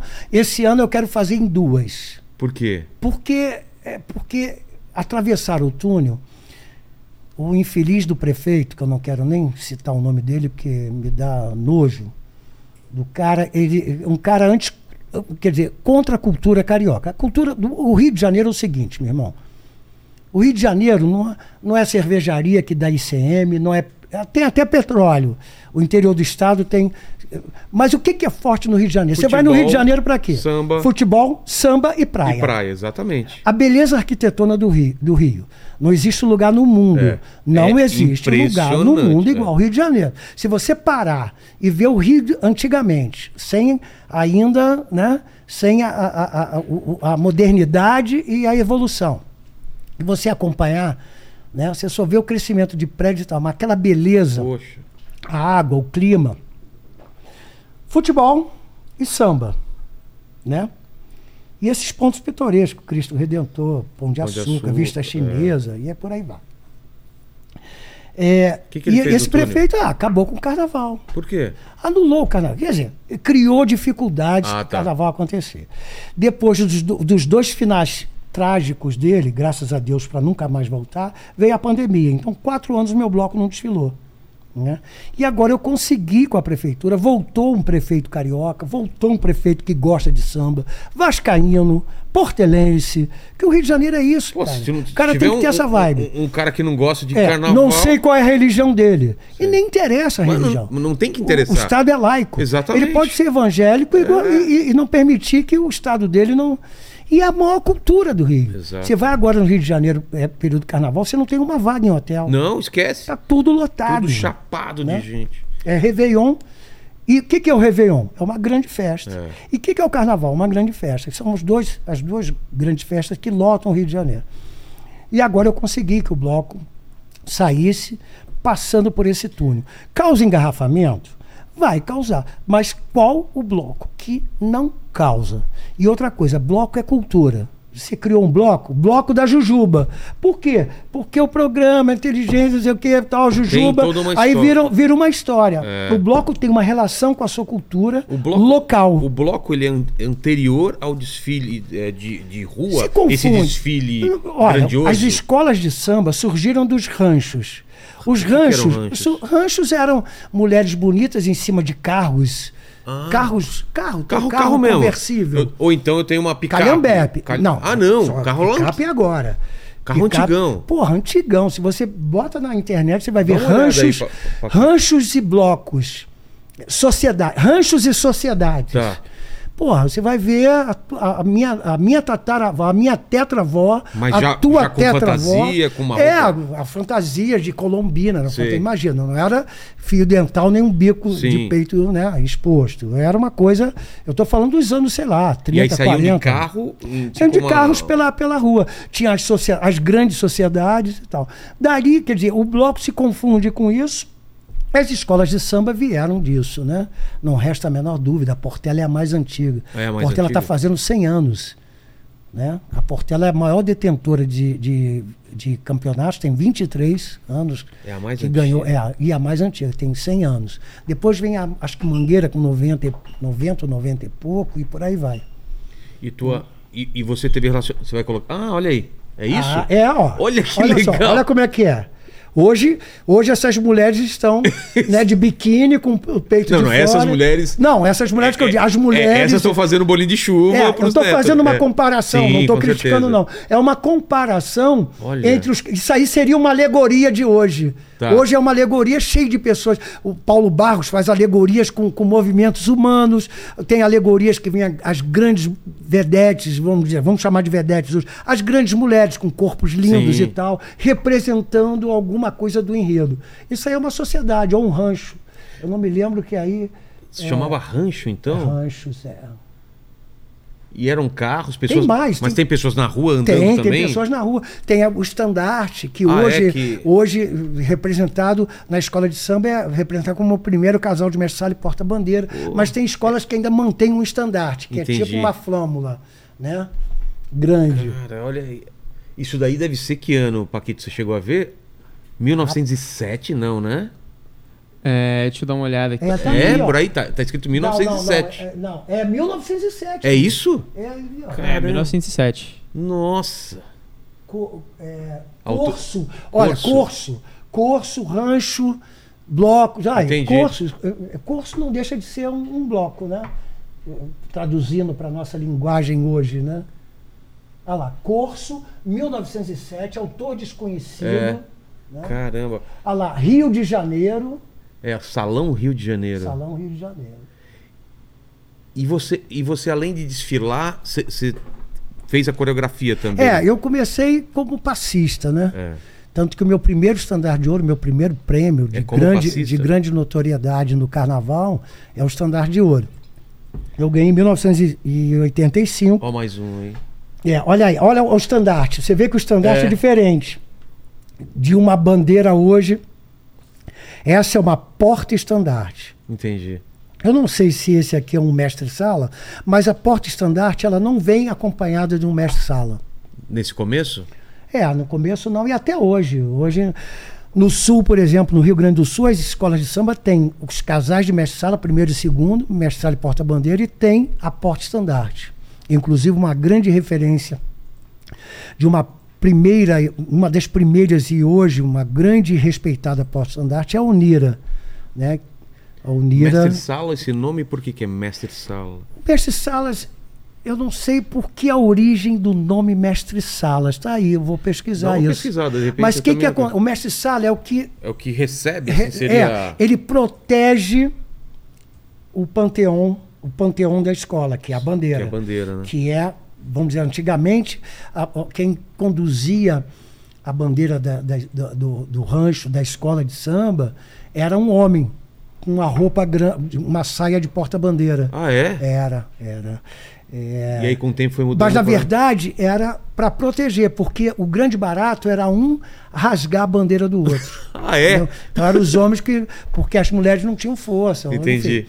Os homens já qualquer coisa largavam Então, a saia. se o cara protegendo tinha ele navalha, volta... tinha arma debaixo Ah, da é? saia. Era, a coisa Tinha era- navalha e... É. Hoje as baianas levam comida, levam lanche. Às vezes você para na avenida, quando elas levantam a saia assim, quê? tem um verdadeiro farnel. Que é um lanche. É mesmo? É. Cara, olha as histórias de carnaval que eu nem fazia ideia, então. Mas você falou que ganha como passista, começa como passista. Aí eu ganho, eu ganho com. Eu já, Passista eu já é- desfilava com 10 anos, desde 10 anos de idade, mas Tá. só em 95, com 10 anos, com 10 anos de idade, a escola tinha 3 para 4 anos. Tá. Tá? Em 85, escola que você tá em cima da hora, Em que é a cima da escola do bairro, essa questão social que eu vivia Entendi. e cresci, né, com essas cinco agremiações, cinco clubes dentro do clube, dentro da- do bairro. Aí na em cima da hora com 10 anos. É, digamos, 10 anos para 85 são quantos anos? Vixe. É, 1960 para 85 são 25 anos Tá. tá?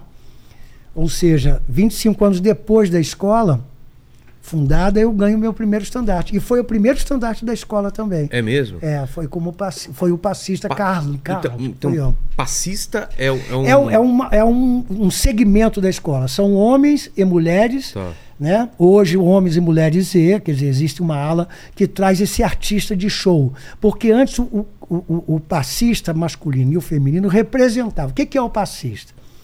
É o boêmio carioca que paquera sua cabrocha. Ah, cabrocha, tá. então elas vinham com sainha de baianinha e tal, e, e geral- geralmente eram pares, que era o cara cortejando, ou então um instrumentista, geralmente tinha um tris, pandeiro, é, ganzá, não sei o que Sei. e tal, e ficava com uma mulher no meio e os caras dançando e disputando aquela paquera. Entendi. Né?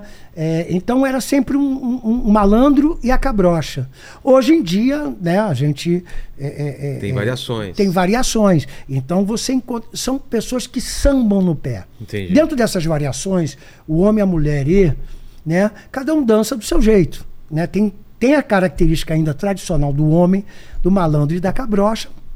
E hoje é que a Mas gente chama. pode A gente chama de incluir- passista show. Eu gosto Tá. de chamar de passista show. O cara vem do jeito que ele quer. Entendi. Então tem muita mulher que vem como travestida de homem e tem muito Ah, homem é? que vem travestido de mulher. Tem mulheres e homens trans. Quer Entendi. dizer, hoje. E, e- e vem com fantasias, mas basicamente sambam no pé. É um Entendi. segmento da escola. Ala de passistas. Isso vem em que parte da escola? Ah, vem, dependendo da escola, geralmente vem próxima da bateria. Ah, é? É, porque aí a dança. Entendi, né? fica mais. Então, todo passista briga para vir, quer vir diante da, da, da- da bateria. Entendi. né? Acho que daí surgiu a velha história da rainha de bateria. Ah, que eram é as passistas. As passistas vinham na frente da escola. Depois tiram as passistas da, da frente da escola, ou botam mais à frente, ou botam atrás da bateria. Atrás da bateria. É. Tá. Aí na frente vem uma musa que se Entendi. tornou rainha, hoje é rainha de bateria. Ficou com, com esse termo É. por causa disso. Hoje até é vendido esse espaço, né? Ah, é? Muito, muito certamente. Eu acredito que. E- eu só acho que deve dar um. Tem um nome de rainha. Eu acho que rainha deveria ser dada a uma cabrocha da, Da comunidade. escola, é, da comunidade. Da escola. É. Porque dentro da, da comunidade também existe. Na sociedade, uma menina queria chegar aos 15 anos e ter seu baile de formatura. Na comunidade, ela quer ser a rainha da escola. Claro. dela. Então eu acho que isso deveria ser é uma questão cultural que deveria É ser, verdade. né? Vamos ver, pegar as meninas, fazer uma grande disputa dentro da comunidade, como algumas escolas ainda mantinham essa tradição. Que eu louvo e que acho que deveria ser assim, na minha humilde opinião. Correto, é. Porque é o sonho de toda menina. Hoje a gente tem, vou te dar um exemplo, Evelyn Bastos, que é a, a rainha de bateria da Mangueira. Eu acho muito justa a posição dela, porque ela já é filha de uma ex-rainha e passista da escola. A mãe dela, se você olhar ela e a mãe dela, você vê que a mãe dela é jovem, foi mãe muito cedo, né? E ela foi uma grande passista da escola. Hoje é a filha dela, que é a Oh. grande passista, que é a grande rainha de bateria.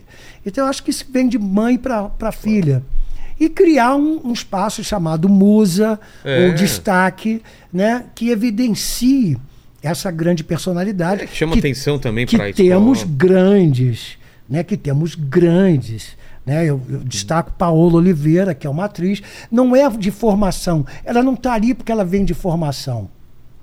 Mas ela é uma grande personalidade, uma celebridade e samba muito bem. Então ela pode ser, ter esse destaque, né? Monique Evans já foi. Monique né? Evans, né? Luísa Brunet. Luísa Brunet, é verdade.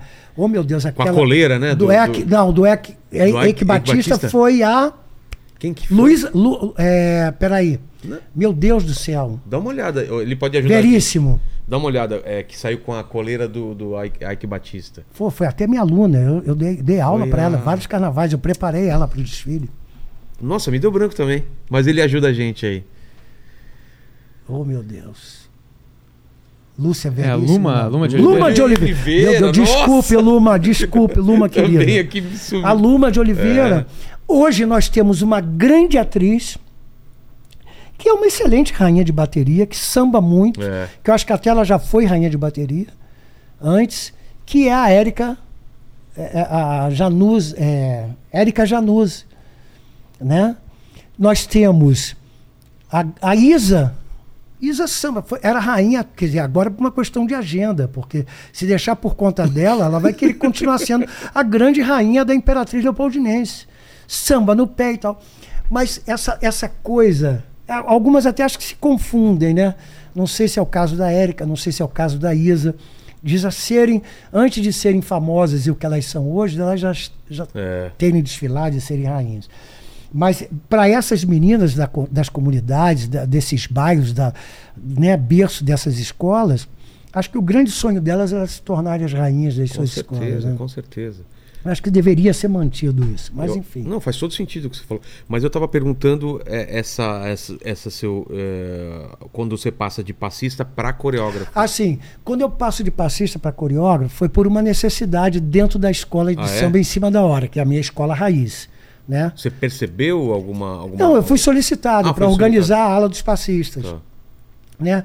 Nós tínhamos um amigo nosso que tomou esse título para si, não no sentido pejorativo da palavra que eu quero dizer, mas para organizar mesmo, que a gente começou a fazer shows Entendi.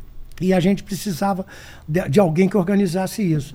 Depois ele saiu, por um motivo ele não quis mais, aí eu tive que, que ir à frente por ser o filho do Amarante. Meu pai chegou a ser presidente da escola. Ah, tá. né?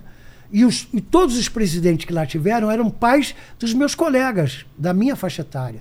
Um deles foi o Zacarias, pai do príncipe do pagode, o nosso querido Reinaldo, que agora está no céu, cantando samba lá no céu, que veio, se radicou aqui em São Paulo.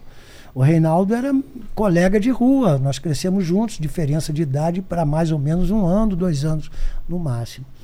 Então, aí depois eu vou co- cobrir a falta de um mestre-sala. Aí eu fui ser mestre-sala, mas sem nenhuma pretensão de continuar. Foi Por só para cobrir aqui. Ah, Só pra- eu não queria não- ser mestre-sala. É mesmo? É muita responsa. É mesmo? É.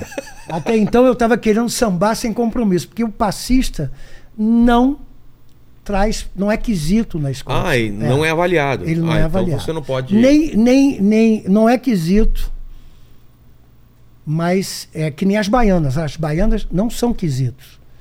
né? A ala das baianas Faz não é um quesito. você vê como um mas você conjunto. tem, é, É. mas você tem obrigatoriedade de ter. Ah, tem que ter. né? E- O que eu acho um crime. Eu acho que uma ala das baianas, é, eu acho que, que tinham que ter algumas coisas. Tudo bem a, moderni- a modernidade, os dias de hoje, tal, mas tem coisas que é questão de cultura, sabe? Até para se manter acesa. Né? A, a, cultura é a identidade do povo. Eu acho que o samba tem umas características que não se pode, não, não, não se deve perder. Né? Acho que Baiana é uma. Baiana tem uma, tem uma história dentro da cultura. Mas tem em todas as escolas, porque é Todas as escolas têm que ter, mas ah. não, não, não, são, não, não é quesito. Ah, Ou seja, como é? Fantasia. Ah, a fantasia está despencada, tira a ponta. A fantasia é bonita, 10. Entendi. Baiana, tem que ter, mas elas rodam, rodam, rodam. As fantasias são lindíssimas. Mas não é avaliado. Elas entram no quesito fantasia. Geral. Como todos os segmentos entram no quesito Entendi. fantasia. Todas as alas. Então ela entra como uma ala né, que não deixa de ser importante, mas eu acho que a importância merecida das baianas. Tinha que escolas, ser, é, tem que ter uma relevância maior. Ser, né? Eu acho que um, um, povo, é que nem a Dona Maria, eu exemplifico dessa forma. Você vê a Dona Maria hoje, você conhece, né? Oi, Dona Maria, tudo bem? Passa um mês, dois meses, Dona Maria vai lá, faz um, um lift, sei lá como é que chama essas coisas, faz um lift, puxa a bochecha, sei lá, dá um retoque no queixo. Aí você olha, nossa, Dona Maria, três meses depois, nossa, Dona Maria, a senhora tá bonita, né? Tá, tá sei lá, a senhora renovou e tal, remoçou, que a mulher adora ouvir isso. É. Passa um ano, dona Maria faz um, o mesmo na testa e puxa o olho, aqui a pálpebra do olho. Aí você olha de longe. Quem é aquela? Aí você chega perto. Ô, dona Maria! Não estava nem lhe reconhecendo. Passam três anos, Dona Maria já puxa daqui, puxa dali, mete botox aqui, pinta o cabelo. Aí você passa pela Dona Maria, não a conhece. Aí a Dona Maria, ué, tudo bem com você? Ah, quem é a senhora? Eu sou a Dona Maria. Ô, oh, Dona Maria, desculpe. eu acho que é, você transforma. Vira outra coisa. Vira outra coisa. Eu acho que eu faço esse, essa analogia com a nossa cultura. A gente tem que ter esse cuidado. Se você puxar demais, é, retocar demais, colocar muito adereço. Muita coisa, mas aí vira. Vira outra Há quem coisa. diga que vira desfile da, da, da, da, Disney. É. Você vai ver um desfile da Disney, não é a mesma coisa. A escola de samba tá virando Porque desfile. O desfile da Disney é, é uma coisa séptica, né? É uma coisa que é. não tem, tem muito coração, né? Aquela coisa mais. E, no, e, na, e a, o desfile tem que ter esse coração. Tem que ser indiscutivelmente, quem faz o Sentimento, carnaval, né? É. quem faz o desfile das escolas de samba, são as comunidades, é o povo. É. é o povo. Tudo bem, você vai lá desfilar um ano, mas você é povo. Exato. Mas a madame que quer desfilar em cima de um carro, não sei o quê, pagou, ou aquela que. Tudo bem, mas isso não pode ser a maioria, senão vira uma sociedade, é, senão vira um desfile. Hashtag pronto falei. Exatamente. e, e, qual foi a tua, o teu caminho nas escolas de samba? como, como coreógrafo? Depois Sim, aí eu, pra... venho, eu venho como um simples desfilante, que é essa foto aqui que eu vou te mostrar. Ah, tá. Que eu era um mero desfilante, depois eu viro passista exclusivo, né, vamos dizer assim, exclusivamente como passista, tá. fazia parte de uma ala, chego à direção e tal. Desfilo como mestre-sala, eu tive três momentos como mestre-sala na avenida. Uma pela em cima da hora, outro pela, pela São Clemente, que eu desfilei realmente como mestre-sala naquele ano. E por último, agora, na Avenida Sapucaí, que eu desfilei representando um personagem, o Baldo. O Baldo foi um cara lá dos anos 30, 40, que desfilava como como mestre, porta-bandeira, perdão, mestre-sala não, como porta-bandeira. Naquela época, porta-bandeira eram os homens que carregavam as bandeiras justamente para brigar com quem viesse rasgar. Exato. É, depois é que entra o mestre-salas e a, a, a, bandeira passa para a mulher. Mas o mestre-sala está ali. Entendi. Entendeu? Só Cercando, proteger, é. dançando, né? tem uma coreografia. Hoje é um quesito muito importante mas a grosso modo seria o grande protetor da sua porta-bandeira, do seu porta-estandarte, da sua, do seu panteão da escola. Né? E que, por quais escolas? Aí dali, é. eu, dali eu passo para diretor, não, minto, passo para coreógrafo de comissão de frente, na verdade, antes da, foi em cima da hora, mas quando eu vou para Marquês de Sapucaí, que eu começo a me tornar o Carlinhos com esse destaque, foi em 93, 94, não, 93, não, 93 94 e 95. Por... Pela Unidos da Tijuca. Tá. 95 eu, eu disse, não quero mais isso para minha vida. Desde 95 eu venho repetindo essa frase. Apurrinhação. É mesmo? Apurrinhação está aqui, ó, vitiligo. Isso aqui é cada marca dessa Porque aqui. Porque é, é muita pressão? É mesmo?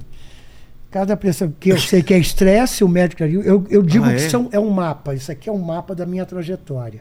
Não Vai, um vai, vai pro corpo. Eu vou para aqui, eu vou para ali. Aqui são os caminhos que eu trilhei na vida. Vai somatizando É. tudo. É o mapa da minha história. Muito estresse. Aí eu disse, não quero mais isso minha. Foi o primeiro ano que eu falei isso. Tá? Que a minha família já não aguentava mais ouvir agora já dos últimos anos. Eu disse, esse ano eu não quero mais, não vou fazer mais. E fui fazendo, vai- fui vai fazendo. Vou fazendo. 97 para Mangueira, fico 15 carnavais na Mangueira.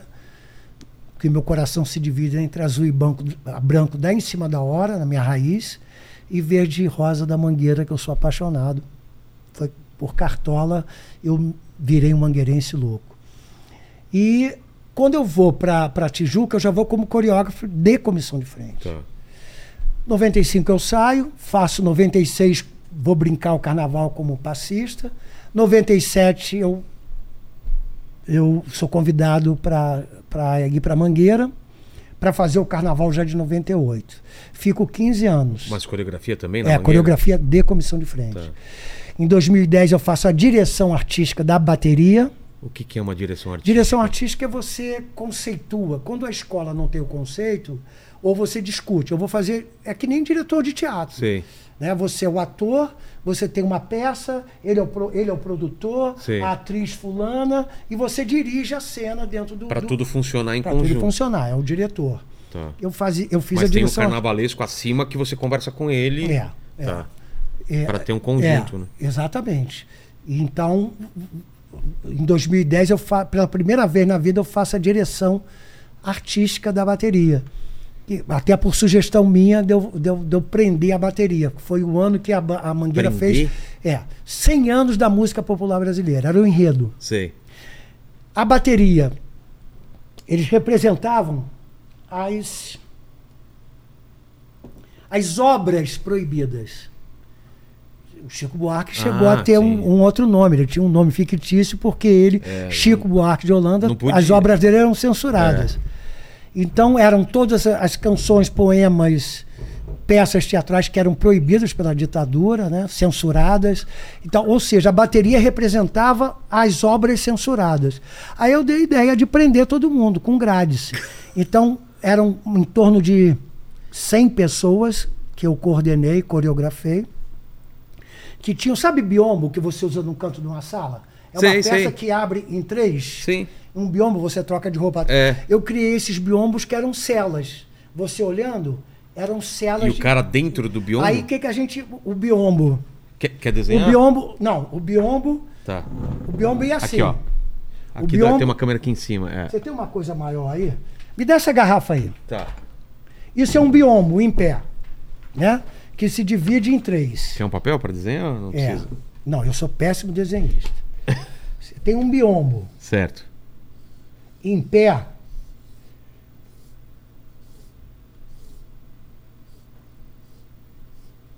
A gente levava o biombo assim.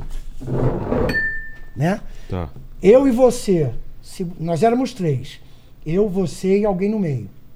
Porque eu e você Então, botávamos em pé e cada um se- é, e cada um segurava numa ponta. Então você quando olhava a bateria, a gente tava com isso assim, né? Tá. Andando pela avenida. E tinha uma, uma, um biombo atrás aqui. Não, a gente estava carregando o biombo. Carregando? Aqui é a bateria. Certo. Aqui é a bateria. A gente está na margem da bateria. Entendi. Tá? Isso aqui, ó. A gente tá aqui. Avenida, a gente tá na beirada da avenida. Ah, entendi. Do outro lado, idem. Então, Vocês fechando esse. É. como um cerco aqui do lado É. e a bateria no meio. É, a gente ia pelo, pela, pela calçada da, da Entendi. Sapucaí. Entendi. De um lado e do outro. Cercando a bateria. Tinha um comandante que representava o oficial, de, o oficial militar. Sei. E- Era eu, que usava um apito. Que vinha na frente da bateria. A bateria tá aqui, né? Sei. Ó. São milhares de componentes. E a gente está aqui.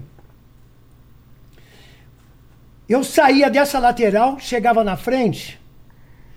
Essa lateral me via aqui e a lateral do outro lado me via. Eu pegava um apito e, que, e um cacetete. Todos eles saíam, pegavam essa, esse biombo que estava deitado, botavam em pé. Sei.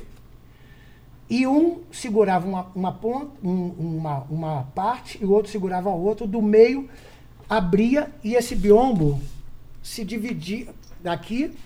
Ele fazia isso e virava em três. Virava uma cela. Sei. E os componentes da bateria estavam com roupa de presidiária, aquele bonezinho de lista Sei. horizontal, camisão de lista horizontal, um número aqui, calça de lista horizontal. Eles eram os censurados, as obras proibidas. E nós, com aquela roupa dos anos de militar, caque, com chapéu, com Uma boina. capacete, não, Capacete? capacete verde, cacetete na mão, farda caque, coturno preto, representando a opressão. Os militares da época que a farda era, era realmente Sei. desse tipo. Que maravilha. é- é- é- eu fiz a direção artística. Não sei se deu para Deu, deu, deu sim. o pessoal entender. Ou então vai na, na ver Dá pra ver, né? Vai, vai na, na internet. Na internet você encontra Mangueira, desfile. Acho que foi 2010, cara. É, foi esse- 2010. esses, esses biombos ficavam aqui do lado É. e a bateria aqui no E- meio. E deitado. É, deitado. E, deitado. E depois Quando levantava. apitava, eles iam, três daqui, três daqui, saíam das laterais e vinham fazer a frente. Sei. Então você cercava os quatro cantos com grades e a bateria no meio tocando e a gente encenando, três segurando o biombo, uma Sei. porrada de guarda. O terceiro que se carregava o biombo é, era um guarda que ficava do lado de fora com cacetete dando porrada. Sei. Entendeu? Eram, éramos três, né? Como eu te mostrei aqui. Isso. Éramos três. Dois do- ficavam segurando os biombos na vertical. E o terceiro ficava do lado de fora com um cacetete, como se estivesse dando porrada nos presos que estavam da parte Entendi. de dentro. Entendi. Porra, que maravilha, cara. Pô, Depois eu faço a direção artística em 2013 da bateria da Vila Isabel. A escola foi campeã esse ano. Então você vê uma bateria e o samba dizia: Festa no arraiá, é pra lá de bom. Ao, ao som do fole, eu e você. Ou seja, era um arraial. E tinha festa nesse arraial. Então, nesse refrão, a gente levantava também no mesmo sistema, pessoas em volta, levantavam, e você olhando no geral, que é o carnaval, no carnaval, você se vê de longe, né? É. Não adianta você estar ali do lado da. Você não as tem frisas- noção. É, você não as tem noção é para da- turista, que quer ver aquela de perto, aquele brilho e tal. Mas a arquibancada, ou dos camarotes para as arquibancadas, você tem uma visão Geral. então você vê o conjunto. Então você olhava para a bateria, era um arraiar. Inclusive essas bandeirinhas em tipo de varal, Sei, sei. varal elas tinham aquelas sanfonas que, que acendem. Sei. Eram acesas, porque quando Oh. você levantava, alguém apertava um botão, era um fio com aquelas baterias de 9 volts grandes, iluminavam esses balões. Então você olhava, era uma, um arraiar. Depois desmontava e aquilo surgia. Eu fiz, ah, fiz direção artística também de carros alegóricos que representavam, como a gente mostrou aqui do Sim. curso, né, os carros alegóricos, ah, esse carro representa a colheita não sei de quê. Então eu fazia toda a coordenação coreográfica dentro daquele tema desenvolvido pelo coreógrafo. Entendi. né? Então isso eh, eh, eh, foi o meu, meu, meu último estágio numa escola de samba. E o último ano que eu desfilei foi ano passado, aqui em São Paulo, pela Barroca Zona Sul, minha escola paulistana aqui como é, coreógrafo e diretor da comissão de frente. Foi o meu último ano na Avenida. Agora a família acredita. Não, mas é verdade? Não, eu não vou mais desfilar. É- é Não, sério? Sério. Mas sério. por quê? Ah, agora eu quero, quero. Não vou deixar de fazer carnaval, Tá. mas. O problema é, outro- é o desfile Não, de- é, estresse? O problema é os são os 364 Ah, tá, dias é. do ano. Não é só que o- eu, a- que o eu desfile. fico, né? Que eu, eu não consigo. É, Eu quero saber logo o tema. A partir do momento que a escola diz o tema, o enredo vai ser Tal coisa. é. Jujuba. Aí tua Meu irmão, cabeça. eu só, só penso em Jujuba. nisso. Eu olho pra minha neta, eu vejo a Jujuba. Eu vou dirigir uma Jujuba. Sabe como é que é? Tá eu durmo com a Jujuba. Vai passear, ver É, Juju. eu vejo Jujuba. Entendi. Fica uma, fica um uma obsessão, né? Então, eu não quero mais isso. Eu acho que, e outra coisa, oito estandartes de ouro, Chega, né? cinco tamborins de ouro, que é o Nossa. segundo maior prêmio. São, na verdade, para gente que recebe, todos os prêmios são prêmios e têm o mesmo valor. Mas dentro da cultura do samba, todo mundo, todo sambista completa a carreira, vamos dizer assim, se sente valorizado quando ganha. Não completa a carreira, é o começo Sim. mas ou o resultado de um de esforço, merecimento. É, de trabalho. Pô, eu tô com oito, cara. Desde 85. Eu sou o maior detentor de, de, de estandartes. Ah, é? Então acho que chegou a hora. Eu já, eu, eu, Mas eu- tua ideia hoje em dia é o quê? É só se Ah, divertir? comenta- Não. Também não. Eu faço direção de camarotes. Tá. Isso é bom, porque eu fico no lugar, no ar-condicionado, ganho cachê, e Comida ali, boa. levo a família, É. comida boa. Geralmente eu faço grandes camarotes. Ou então, fazer. Eu já fui jurado do Estandarte de Ouro, eu quero voltar a ser do Estandarte de Ouro. E ficar trabalhando no carnaval, mas fora do desfile. Entendi, entendi. E, e televisão, aquilo que a gente estava falando, que também é uma outra coisa que mu- muito pessoal te, te, é, identifica contigo, o, lança, o, o Dança com famo, dos Famosos e tal. Rapaz. Quando- como que surge essa ideia? Hoje me chamam para todo tipo de julgamento. Tem não só de dança. Até, até. Como é que é o nome? É, é, Tribunal de Júri já, Já, chama já te chama. pra julgar. Tem algum julgamento e chama o Carlinhos de Tô Jesus. fora, tô fora. Só faço o, o, o, o Dança dos Famosos. Eu vou te explicar por quê. A primeira vez, é, hoje já são. Eu me lembro que antes da pandemia era a 18 edição. Já eram 18 anos. Cara, já tem tudo isso já de, de Dança dos Famosos? A- Nossa. a- pa- a- da pandemia, o último foi o 18. Tá. Não, minto, 17. Voltou a pandemia com Fausto 18. O Fausto volta num domingo. No domingo seguinte ele ficou doente, aí faz o, o Thiago Leifert. 19. Que até você chama ele de, de Faustão, né? É, é, é, você viu? Não, vou te contar. Não foi só ali, não. Ah, não? Oi, Fausto. Ô, desculpe, o, o, o Leifert, não sei o quê. Agora foi com o Hulk. Ah, é? Não, aí veio. O Leifert ficou um ano. Ou dois anos. Não, o Leifert fez a 19 Fez um ano. a 18 O Fausto volta, volta com a 18 Aí o, o- fica doente na mesma edição. Tá. Aí o, o Life veio para substituí-lo, aí lá depois eles resolvem que o Life ia continuar. Termina a 18 Aí vem o Luciano Huck na 19 E eu também cometi a mesma coisa. Pois é, Fausto. Ô, desculpe, Huck. Eu fiz a mesma coisa. Passo 18 anos com o Fausto. né? É.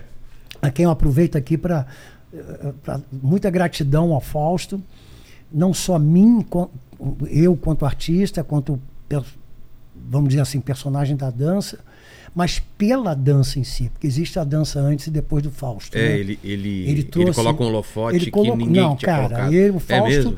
o Fausto, a dança de um modo geral, o Fausto, quer dizer, toda a arte de um modo geral, cantores, compositores, o Fausto é incrível.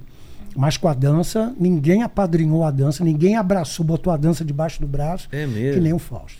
Então aproveito aqui para dar esse meu alô, minha gratidão e um alô para o Fausto. Então, é, por que, que eu entrei na primeira? Primeiro que foi um convite do Fausto, né? E que a opção do quadro. Eu fui meio consultor, eu me lembro de ter participado de algumas reuniões logo no início, a colocação, me, me perguntaram muitas coisas, eu dei uma consultoria, vamos dizer assim. Depois, já no programa ao vivo, é, vamos dizer assim, a- essa jujuba aqui é o público. Tá. A gente ficava aqui, o jurado aqui, e os bailarinos dançando para o público. E vocês vendo de E a lado? gente de lado. Não se julga a dança de lado. Você julga a dança De frente. de frente. Outra coisa, você tem que determinar um espaço. Carlinhos, isso aqui é o palco. Essa folha é o palco. Essa folha é o palco, Tá. tá? Então o bailarino se vem aqui e aqui, centro. Ele tem uma diagonal, nesse ponto de vista aqui, Sei. a diagonal esquerda dele. O bailarino está aqui. Certo. né? O casal está aqui. Então, se ele tem uma diagonal, ele não necessariamente precisa fazer outra diagonal. Então, tem uma simetria do palco. Meio, meio do meio, meio dos lados, Entendi. diagonal, frente, trás. Então, eu- um, um cara começou a dançar, não existia isso aqui. O cara foi, foi terminar a coreografia aqui. Não no centro do palco. E o, ju- o jurado, aqui. Foi a primeira coisa que eu falei com ele, Ju- Fausto, não, não se usa. Tem que botar o jurado no mesmo ponto de vista, de frente, que é um palco italiano. Aí a gente criou uma marca. Palco italiano, Palco é italiano, quando- que- palco italiano é isso aqui, ó. Plateia tá aqui. E qual outro tipo de palco que tem? Ah, de circo. Arena Ah, tá. É redondo. Entendi. Você tem público Em todos os. em volta. Então você não tem uma frente. Palco italiano, você tem uma frente. Aqui, né? Aqui é frente.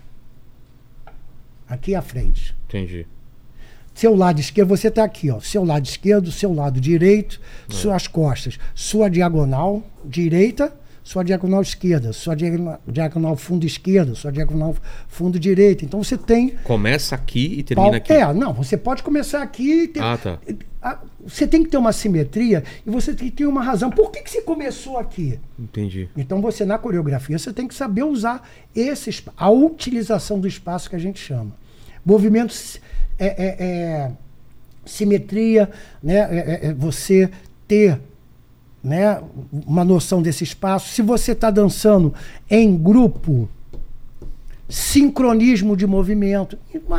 Agora, o palco italiano Certo. é quando você tem as três paredes dos seus lados, esquerdo e direito, e fundo, e a frente a plateia. Então nós passamos a a usar aqui. Depois que o cara parou de veio dançar aqui, eu disse para ele, se fosse um palco, ele ia dançar fora do palco. É. Né? Então criou esse palco com essa Tá. né? E, é, então eu, eu, eu achei que, que eu tinha uma contribuição a dar. Não é que eles não tinham, perdão, não é que eles não tinham. Imagina, a televisão É brasileira. que eles estão pensando em outras coisas também, né? Vamos falar É. aqui de entretenimento Claro. e, e- e- de shows, de, dessa essa coisa de. demais. Porra, Globo é a Globo, né? Não estou desmerecendo aqui nenhuma outra emissora. Mas, em aspecto de dança de salão, eles estavam totalmente sem noção. Eles não tinham essa noção. O cara terminar a coreografia aqui. Tanto que eu falei, se tivesse um palco, ele ia dançar na coxia. É. Ele tem que ter um espaço para se apresentar. Aí o Fausto botava aquelas coisas, se lembra que, que enquanto ele falava, os caras iam tirar, ele É. sacaneava os caras. Olha ali, meu. Olha ali o Ô, cara louco, tirando. bicho. Porra, meu. Olha os caras tirando o palco ou colocando, É. né? Na mudança de quadro.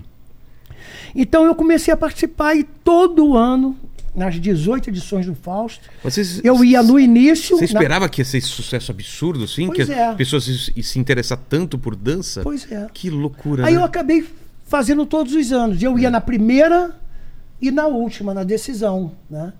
E fui nesses 18 anos. né? E agora a gente está como jurado fixo da dança. Né? O que eu Técnico, acho, né? o que eu dizia sempre pro Fausto, de olha, você julgar, uma semana é um, outra semana é outro, são pontos de vistas diferentes. É. tal. Eu acho que jurado técnico tem que ser fixo. Eu não estava puxando a sardinha pro meu lado, né? É, eu dizia, senão- ó, vocês têm que botar fixo, pô. Aí, agora que está realmente fixo, não, não, vou dizer que aqui que eu sou o dono do mérito. Eu acho que isso partiu deles, porque com a nova edição eu nem comentei isso. Eu falava isso na época do Fausto. Entendi. Falava para o Henrique Matias, falava para o pessoal, pô, tem que ser o jurado fixo e tal. Isso foi uma decisão deles, uma, um, um formato que eles resolveram fazer. O que eu louvo, né, porque realmente. Aí ficou eu, Ana Maria Botafogo, Ana Botafogo e o Zebrinha, né, que são três, são três é, é, estilos de dança, são três gêneros de dança diferentes, diferenciados, que juntos temos uma visão geral do espetáculo que é apresentado. Muito rigor nesse julgamento, muito, muito respeito acima de tudo. Aí eu resolvi que só faria a dança dos famosos. Mas olha, desde que tá, que eu estava antes de vir para cá, eu estava em Belém julgando também com grandes expressões né, é, é, da arte, vamos dizer assim, carnavalesca, o Rainha das Rainhas. É um concurso que existe há 75 anos em Belém do Pará. Me senti muito Poxa. honrado. É, aí eu fui. Eu Que fui. legal. Então hoje eu estou muito assim, como consultor, como preparador, o tal do PIN artístico que eu te falei, de Entendi. cantores, de músicos, tem até atores, dançarinos. Estou querendo trazer esse conceito para os dançarinos.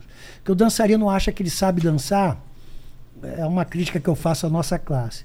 O cara nasceu com o dom de dançar, ele aprendeu um mês, ele já se torna, ele já se acha, já se acha expert, vira professor, vai fazer show e tal. Tem que, não pode esquecer que talento é uma coisa, técnica e principalmente é, como é que eu, durabilidade é, como é que um sinônimo para você viver muito tempo Longevi- longevidade. a longevidade, per- eh, perdão, é isso mesmo. A longevidade de você estar fazendo aquilo, dependendo, você tem que ter um conceito fundamental. Você não tem que se achar, porque você não é. Você está. É. E para você permanecer, você tem que estudar. Você tem que aprender, porque a cada dia há uma evolução, é que nem a medicina. Há uns anos atrás, ninguém curava, a medicina não curava determinadas doenças. Ao longo, com as experiências vividas, com os casos médicos que surgiram, estudaram Tem uma evolução e foi contínua. se evoluindo. Isso é, É. contínuo. Na dança Minha mulher é também? médica, ela disse que o médico nunca para de estudar. É. O médico é Sempre eterno tá aparecendo aluno. coisa nova. A dança é a mesma coisa. Então, atenção profissionais da dança, principalmente da dança de salão que não tem esse conceito. Quem faz balé, balé você aprende, você lida com isso. Hoje eu trabalho muito com a Ana Botafogo. A gente, além de ser grandes amigos, a gente trabalha muito juntos, individualmente e muito juntos. Mas até hoje a Ana não dança mais na ponta, ela sabe? Mas ela até hoje ela faz uma hora e meia, duas horas de aula por dia para Tem que- manter o corpo, manter. para se atualizar, para se manter atualizada, fisicamente principalmente. E a dança de salão não tem essa cultura. Né? Então, eu acho, eu, eu- eu- na época eu pensava que eu podia, como realmente, não só pensava, como eu sei que eu posso fazer a minha parte, né? de estar contribuindo. Por Papai do Céu e pelo Fausto, fui eu o escolhido, mas podia ser você. E eu daria o mesmo apoio, veria a mesma importância. Eu tenho isso dos meus profissionais, amigos, né? do- da, da, da classe, eu tenho muito esse apoio. Né? Alguns criticam, mas Deus também, vê- eh, Cristo vê o mundo, não agradou a todos. Exato. E a perfeição, a, a, a- toda, toda uma, é, como é? É, A humanidade é burra, não, como é? A unanimidade é burra É. né? Você tem que ter, até para eu me, me, me reciclar e eu, eu tenho que ter a discordância, né? Tem que ter, E né? eu tenho amigos que me ligam. Tenho uma Ah, amiga é? minha que mora nos Estados Unidos, a Raquel Mesquita, que ela chega, ela, na hora, se acontece alguma coisa, se ela vê um- uma coisa na internet ou na televisão, ela me liga, me manda mensagem, olha, não sei o que e tal, e a gente discute. Porque eu sei que o que vem dela é sincero, né? Entendi. Então eu acho que você tem que ter esse, esse ponta, né? Alguém que critique. A minha mulher nesse ponto é essa pessoa, né? Por ser minha mulher há 40 anos juntos, ela Poxa. se tiver que botar o dedo no meu nariz, ela Isso que é coloca. bom, né? É, isso é Senão- muito bom. Ô, ô, Paquito, e aí as perguntas aí? O que, que o pessoal tá mandando? Ó, bora lá. É, tinha uma pergunta aqui do Gabriel sobre a Maria Pia, mas acho que é mais ou menos isso que você falou. Dona? Maria Pia. Dona Maria Pia era jurada do Fausto. É, ela Né? falou de um desentendimento com ela. Acho que foi esse negócio de do cara ter saído do- da área. Foi, palco, foi. Né? Foi. É, houve até uma situação muito constrangedora que eu até hoje eu peço desculpas à dona Maria Pia. Foi um momento de estresse que eu vivi, não foi nada pessoal, nem nada com ela, mas foi um momento de estresse. Em que justamente um bailarino, um bailarino acho que da minha companhia que estava dançando, porque comigo é assim, né? Filho, É, cê- eu, eu- É- eu é sou pior, mais né? rigoroso É mais do que o estranho. é. Que tem que dar exemplo. E o meu bailarino saiu do ponto, terminou, pisou aqui, dançou aqui e voltou. Se fosse um palco, ele já tinha caído se estabacado É. no chão. Então o bailarino, o dançarino, ele tem que ter a noção espacial centralizada para ele saber onde pisa, onde dança e as terminações. Ele pode terminar aqui, não obrigatoriamente aqui. Mas ele já fez um desenho simétrico nesse palco que permite. Bom, enfim. E na época eu estava falando a respeito. Que ele saiu da pista e tal, babá, babá. E o Fausto, jeito irreverente dele, chegou e perguntou, depois de eu, de eu expressar isso, ele perguntou pro Cabo Man, o cara que, tá, que fica atrás carrega- do câmera é. carregando. E aí, fulano, você acha que ele agiu? Eu achei aquilo, quer dizer, a, a minha reação, que eu depois me desculpei com o Fausto e tudo, a minha reação, foi, eu achei, eu me achei desrespeitado. Pô, se eu sou técnico de dança, o cara é técnico de câmera. é. Porra! não tem nada a ver É a mesma coisa se ele me perguntasse o ângulo da cama ou o cabo, É. quanto eu tenho que deixar Essa imagem livre, tá pô. boa, Porra, tá- Ou então, vem cá, o cabo tá legal, é dessa. O que tem um, tem um balé, um- Claro, é, uma- claro. é um movimento ba- de, De dança. entre os dois, o é. cara ali. Eu me senti, aí eu fiquei irritado com aquilo. E o Carlinhos, não sei o que e tal. Aí a, a- a Pia me faz uma pergunta naquele momento. E eu tava, eh, quando eu comecei a falar, eu digo, peraí, Pia, não sei o que. E fui meio grosseiro com ela. Ah, Isso, ao, ao, ao espectador aí que está nos assistindo, eu até hoje me desculpo com a Pia, porque foi um momento realmente de estresse, porque sentar ali. Primeiro que você avaliar numericamente o trabalho de um artista é muito complicado. você pode mudar a vida da É. pessoa, né? É muito complicado. Segundo, você tem que ter, acima de tudo, respeito, conhecimento do- de causa, né? ter um discurso respeitador e, acima de tudo, ser sincero. Não vou dizer que você está bem quando, na verdade, você não está. É. Né? A sinceridade é tudo. Isso nos é exigido, inclusive, Senão pela a pessoa Globo. que está assistindo É, em casa vai perceber, é, né? é. E além do, do- da responsabilidade que eu tenho. Eu sou um formador de opinião dentro É. da minha área. Eu não posso dizer que está certo e né, vai dizer, porra, Carlinhos, qual é? Você não falou tal É. coisa. Não, e eu passei a minha vida toda discursando que, que é assim. Aí, de repente, porque não sei o que, eu vou dizer que é assim, porque. Não. Então, eu fui né? indelicado com ela, e eu, mais uma vez, eu, eu me desculpo. E não só com ela, com o espectador também. Porque eu fui grosseiro. Eu digo, pô, peraí, Bia, você não está entendendo nada, deixa eu falar, não sei o que. Então, com o microfone aber- aberto e ao vivo.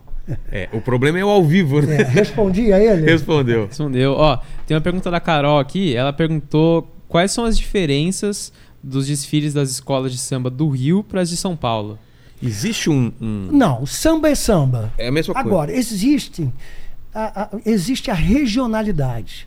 As- a regionalidade é muito importante, a cultura local é muito importante. Por exemplo, vou dar um exemplo, fazer uma analogia, meio Tá. grotesca, mas é, é- é é importante. Por exemplo, o samba de gafieira.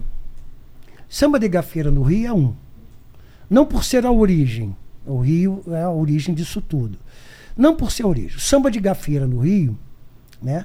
Primeiro pela termi- terminologia. Você no Rio você não, "Ei, vamos dançar uma gafieira? É impossível você dançar uma gafieira. Por quê? Porque a gafieira é o local. Você vai dançar Ah, com o local. não é A gafieira é o espaço. Entendi. Gafieira estudantina. Ah. Tá na porta aqui, estudantina. Então você entra, é esse espaço. É o salão, é a mesa, é o garçom Se que você te falar atende, isso, o cara vai é falar onde? Ah, porra, como eu vou dançar É. uma gafieira? É impossível. Vamos dançar na gafieira, vamos dançar um samba de gafieira, porque você Ah, tem samba de tá. roda, você tem samba de avenida, você tem samba canção, você tem samba de black, você tem não sei o quê. Samba de gafieira. Uma gafieira geralmente é uma banda, tem a cozinha dos metais, né? Tem um, um- um- isso é característico de gafieira. Você tem um casal, um homem e uma mulher cantando, porque a mulher canta a dor do cotovelo da mulher. O homem canta a sua dor de cotovelo. Então geralmente é um casal que Entendi. canta, é a voz masculina e a voz feminina, é a situação vivida por aquele cara, é a, é a situação vivida por aquela. São músicas e muita orquestração, muitos metais. Isso é uma gafieira. No Rio. No Rio- é. São Paulo, o nego te diz assim: vamos dançar uma gafieira. Porra, Carlinho, vamos dançar uma gafieira. É uma coisa que me, me irrita, porque não é porque o cara está falando, é, não, estou irritado porque ele falou errado. Eu estou irritado porque a gente não faz, a, não, é, não, não é a cultura, a gente não passa isso, as pessoas não se preocupam com isso. Isso é, claro, a identidade. A Dona Maria, que eu falei da. Entendi. Né? Virou E isso outra é a permanência. Um povo sem cultura é um povo falido, um povo morto. A cultura é a identidade desse povo. Então a cultura da- da- da- das gafieiras já tem que ser mantida, apesar da sua terminologia. Concordo que os, os estatutos da gafieira têm que se- serem flexionados, porque antigamente você entrava na gafieira na estudantina, tinha lá um estatuto de 12, depois foram aumentando. Não pode dançar, não pode beijar, parar e ficar namorando na, na pista. Não pode mulher entrar de calça comprida. Discordo. Hoje pode, quer dizer, hoje a mulher usa muita calça. É. Naquela época, não, as mulheres só entravam de saia ou de vestido. Entendi. Homem não entrava de chapéu. Eu chegava lá, eu tinha que tirar meu chapéu e deixar na chapelaria. Eu não podia circular com boné, com chapéu. Não podia entrar de tênis. Então são coisas que hoje são flexionadas. Mas tem coisas que é a cultura. Samba de gafieira. Vou dançar numa gafieira e nunca vou dançar a gafieira. Entendi. Ah, eu vou dançar. Vamos dançar. Porra, vamos dançar uma gafieira, meu irmão? Eu digo, é impossível. Não tem como, né? Então existem essas diferenças não só na terminologia, como existem também as diferenças rítmicas. Ah, é? né? Até no Rio de Janeiro, hoje, de repente, os salões hoje estão usando DJ. Não tenho nada contra os DJs. Mas a característica do- dos bailes é a música ao vivo. Tocado ao vivo por uma E banda. com essas características, né? Tem muito metal. É aquelas músicas da, Anto- da Anto- da Antonieta. Porque me vira a cabeça. Tó, tó, tó, tó, tó. me tira do sério. Os sambas canções. Pam, parará, pam, pam. Isso é metal. É, Tata. Papi, pam, parirá, pi, pam, pará. Né? Pistão na gafieira e por aí. Na gafieira segue o baile calmamente. Com muita gente dando volta no salão. Volta. Circular o salão. A ronda. Mas eis, porém, que de repente um pé subiu. Não pode fazer movimento acrobático. Ah, não Nem pensar. Estava lá no estatuto. Proibido acrobacias. Ah, um pé é daí que subiu, alguém de cara foi ao chão. Mas é que o Joca, um crioulo comportado, ficou tarado quando viu a Dagmar, toda soltinha dentro de um vestido saco. Rebolado, o cara fraco, foi tirar lá pra dançar. A moça, o moço era faixa preta simplesmente, e deu um tapa e, e fez o cara rebolar sem bambolê a briga. Sei. O que é muito raro também em gafieira. Ah, é? É, gafieira é um lugar, se você hoje tiver um baile, se você tiver qualquer festividade, se contrata 11 segurança. Tem segurança e tudo. Gafieira não. Gafieira é um segurança na porta e um no salão.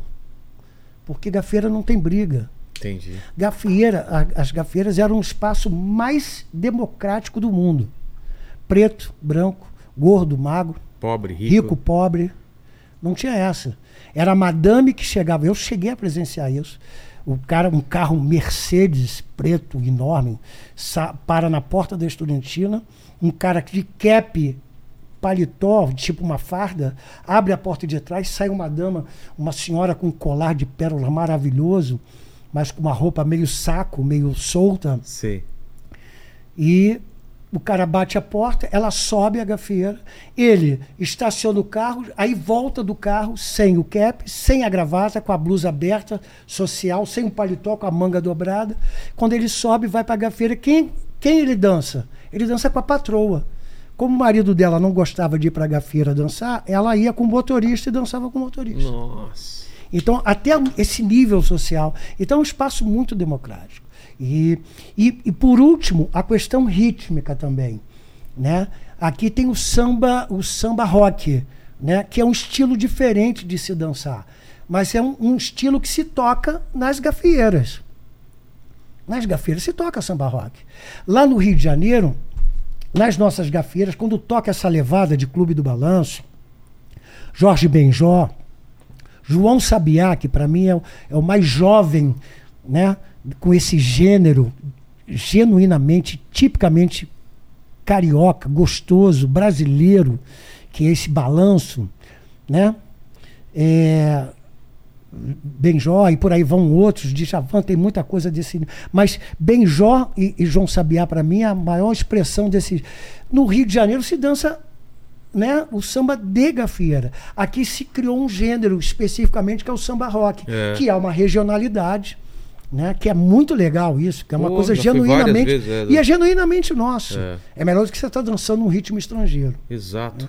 Então são Porque essas sempre- diferenças Mas, teve- entre. mas tinha essa tinha a frase, né? São Paulo, o túmulo do, do samba. Já ouviu isso daí? Ah, eu- Mais eu- no passado que existia isso. É, é. Eu, eu, eu, eu- eu sou contra qualquer, qualquer é, é, discurso que se critique uma evolução ou surgimento de alguma coisa. né? Eu sou contra quando uma- um ritmo, uma cultura nossa é abafada por uma coisa que vem de fora. Entendi. Eu acho que o brasileiro tem que dar importância ao que é seu. Isso é muito importante, principalmente se falando de cultura. Né? E, e quando eu falo de você manter a tradição, não é a tradição no sentido arcaico e, e- e- preconceituoso e repressor. E não deixar uma pessoa Não, de é, fora entrar. Não, é. de forma alguma. É você manter o DNA. É. A partir do DNA, ah, isso vem da onde? Isso vem do samba de gafeiro, o samba dançado nos salões. Como é que se dançavam? Ó, a, a sequência é essa. Aí hoje tem no Rio tem o, o- tem o, o- o- samba funkeado. Tá. No Rio tem um samba funkeado. Né? O Jimmy de Oliveira é um grande mestre do samba funkeado. Né? Então o que, que acontece? Se dança de um estilo. Então você vai para gafieira, você vai ver gente dançando samba funkeado e vai ver dançando samba de gafieira. Você vai para São Paulo, você vai ver o samba de gafieira, você vai ver o samba rock. Exato. Por que não também o samba funkeado? Então são gêneros, subgêneros. Mas você primos mantém que vão- aquela, aquela base Exatamente. Porque- é, protegida, né? Exato. Por Se alguém quer estudar, vai saber como que é. Então hoje você vê com a internet, você vê o que tem de estrangeiro que vai para o Rio de Janeiro e já vai, eu quero aprender o samba rock, eu quero aprender Ah, o é? samba funkeado, eu quero aprender o samba de gafieira tradicional, a raiz. É que nem o samba de cantor, né? Quando surgiu no Rio de Janeiro, o- o- os jovens to- tocando nos bares da Lapa. As os mais raízes começaram a questionar. Ah, Moisés é? Marques, Tereza Cristina. enfim, gente, isso é samba. Claro. E não deixa de ser samba de raiz. Porque uma Tereza Cristina canta de cartola, ela vai a um samba atual. Né? Quer dizer, eu acho que samba é samba. E você saber identificar. E você só sabe identificar quando você mantém as suas características vivas. Ou seja, os seus DNAs vivos né? Do samba rock tem um DNA, do samba funkeado tem um DNA, o samba de gafieira tem um DNA. Então é importante você saber termos, é importante você saber as diferenças coreográficas. Isso faz as diferenças regionais, por isso que torna diferente talvez Rio e São Paulo, É. mas indiscutivelmente se mantém a cultura bem viva, identificada. Você então quando consegue- você for para Nova York, e não o cara, ah, inventa uma coisa lá, isso é samba. Não. Não. Que até hoje É isso que eu ia falar. na Confederação Internacional de Dança, o famoso Ballroom Dance, Sei. né, que são as competições internacionais, não estou criticando. Eu critico é que até hoje não existe uma confederação que determine ou que crie um sílabus dos gêneros genuinamente brasileiros. E eu falo do samba, eu falo do forró, eu falo do brega, eu falo do, do enfim, de todas Pra as danças de padres brasileiros. seguir, né? E se manter o DNA. É. E cada um. Porque no balé clássico, cara, se você pegar o telefone e ligar para Ana Botafogo, olha, faz três oitos de. Faz um debulé, depois você faz um grand GK É para rígido, sua né? diagonal esquerda. Pô, você passa uma coreografia por, por É. telefone. Ela Por não vai quê? saber, ah, qual- Porque existe, que você tá falando. É, É. porque existe um sílabus. Na dança de salão. Chama de Ah, sílabus. é, sílabus. É, uma, é uma. é, uma, é uma regra de. É, um- é um- uma variação Tá. é uma variação que parte da base, chega aos, aos gêneros mais. ma- ao- aos níveis mais avançados, de sequências coreográficas, de movimentos daquele, daquela característico Entendi. daquele gênero. Por isso que quando você vê julgando, o cara começa a dançar um samba, aí ele bota passo de tango, ele bota passo de forró, bota não sei o quê, e, e um de samba. Então, você dançou mais uma miscelânea do que Do samba. que samba propriamente dito. Isso é importante a gente identificar, porque o estrangeiro cobra isso. Né? Às vezes você vê o cara dançando, tem uma- umas tiradas de perna hoje que vem do tango. Então, quando você dança para um americano ou até para um argentino, ele vai dizer: Ah, this tango. É. Samba. I need samba. Eu quero, eu preciso de samba. E você, então, se você manter, isso é até importante para você manter essa cultura Não, acesa e, acho logicamente, as né? portas abertas para vários Para profissionais. né? inovação e para É. para experimentação. Mas É. correto o que você falou. Fala, Paquito. Ó, continuando aí nas tretas regionais aí, ó, o Thales perguntou qual cidade tem o melhor carnaval de rua e por que que é Olinda. Ele já colocou. Por quê? Eu, Por que que é o Rio? Porque. Você não, já- não, Olinda, né? Ele falou. É, é. Por que, que é Olinda o melhor carnaval? Na opinião dele, né? Olha, isso é o regi- regionalismo. Cada um pega pra si. Não me né? leve a mal. Por que, que é o Rio, ou por que, que é o- não é Olinda, ou por que, que não é São Paulo. Não me leve a mal. Não existe melhor carnaval. É o melhor pra O você. melhor né? carnaval é para cada um de nós. Fabiana, conheci a Oh, Fabiana. Fabi. Fabi. É, não existe o melhor carnaval. O melhor, melhor é para você. É. O melhor para mim, eu confesso, é o carnaval. Porque você, Você vai no carnaval de se divertir Meu irmão, você vai no carnaval e- de Olinda, você não vai ver o que você vê no carnaval de São Paulo e o que você vê no carnaval do Tem Rio, o que você vê no carnaval Já de foi em Belém. Bezerros? Não. Falam que é, putz, é um carnaval de máscara absurdo. Pois é, assim. olha só, vamos, vamos começar por aí. Eu não conheço de Bezerros, mas É. eu conheço o Carnaval de Olinda. Exato. É uma cultura, é isso, ó, chega a me arrepiar. Gente, a gente, nós somos um país culturalmente grandioso. Rico. Talvez um dos maiores do mundo. Por quê? Porque aqui a gente tem cultura espanhola, né? a cultura europeia, a gente tem a norte-americana, a gente tem a africana, Africana. e por aí vai. Cada país do continente europeu, você tem todos os países representados etnicamente, gastronomicamente, você tem no Brasil. É. Né? O único estado brasileiro que você tem uma, culina, uma gastronomia genuinamente brasileira, da farinha ao que você imaginar, é Belém do Pará. É porque é a comida indígena, É. que é toda a nossa origem. Né? Lá você. De tacacá. Taca- E vai, por aí vai. Na Bahia. Maniçoba. Você tem. É, maniçoba. Eu enchi de maniçoba agora. E depois de 37 anos visitando Belém, foi a primeira vez que eu comi Sério? maniçoba. É. Não tinham te oferecido? Não, eu, não- eu não gostava de ver. O Ah, tá. maniçoba É porque- uma coisa que eu já tinha uma repulsa. Porque tem aquele negócio de sete dias tem Não, que cozinhar porque não. é venenoso. Não, não tal. era por isso, não. Ah, É- não? Você já viu o visual da maniçoba? Já, já comi. Ah, eu, Não, o pior é tacacá, eu acho, visualmente. Não, tacacá é tem, maravilhoso. Tem aquela gosma no. Ah, não, mas eu, eu, eu tomo ta- ta- tacacá sem a gosma. Ah, tá. Porque aquela gosma É você o tem que tacacá, acostumar. o jambu e o camarão. Tá, com Sem camarãozinho a gosma. boiando, pô, demais. Então você vê como é rico o nosso país. Ponto. É. Em Olinda, é um dos carnavais mais interessantes. Não vou dizer que é o melhor, porque É não existe o melhor é. no geral. Existe o melhor para cada um. Mas é diferente. É uma parte, é é a região, é a história. Vem, vem as fantasias, vem as máscaras, os pierrots, Frevo. As colombinas, que nas canções de frevo retratam origens daquela cultura local ali, né? europeia, os franceses, os holandeses, não sei o que e tal. E aí vai se evoluindo. Desculpe se eu estiver errado, mas é o meu pensamento. Então, o Carnaval de Olinda é maravilhoso. Agora, você não vê o Carnaval de Olinda no Rio de Janeiro. Como o Rio de Janeiro, você não vê em outras. Por exemplo, bloco no Rio de Janeiro. Bloco no Rio de Janeiro anda. Aqui em São Paulo, ele é parado. Verdade. Bloco no Rio de Janeiro. Essa ele ideia é tem- louca dos, dos bloquinhos aí, é. ó. Bloco no Rio de Janeiro, ele tem uma característica. Eu falei isso, né? É. A jujuba. Pô, em, em volta de um bar, nego comendo jujuba, nego criou, ah, o jujubeiro. Pronto, vira um bloco.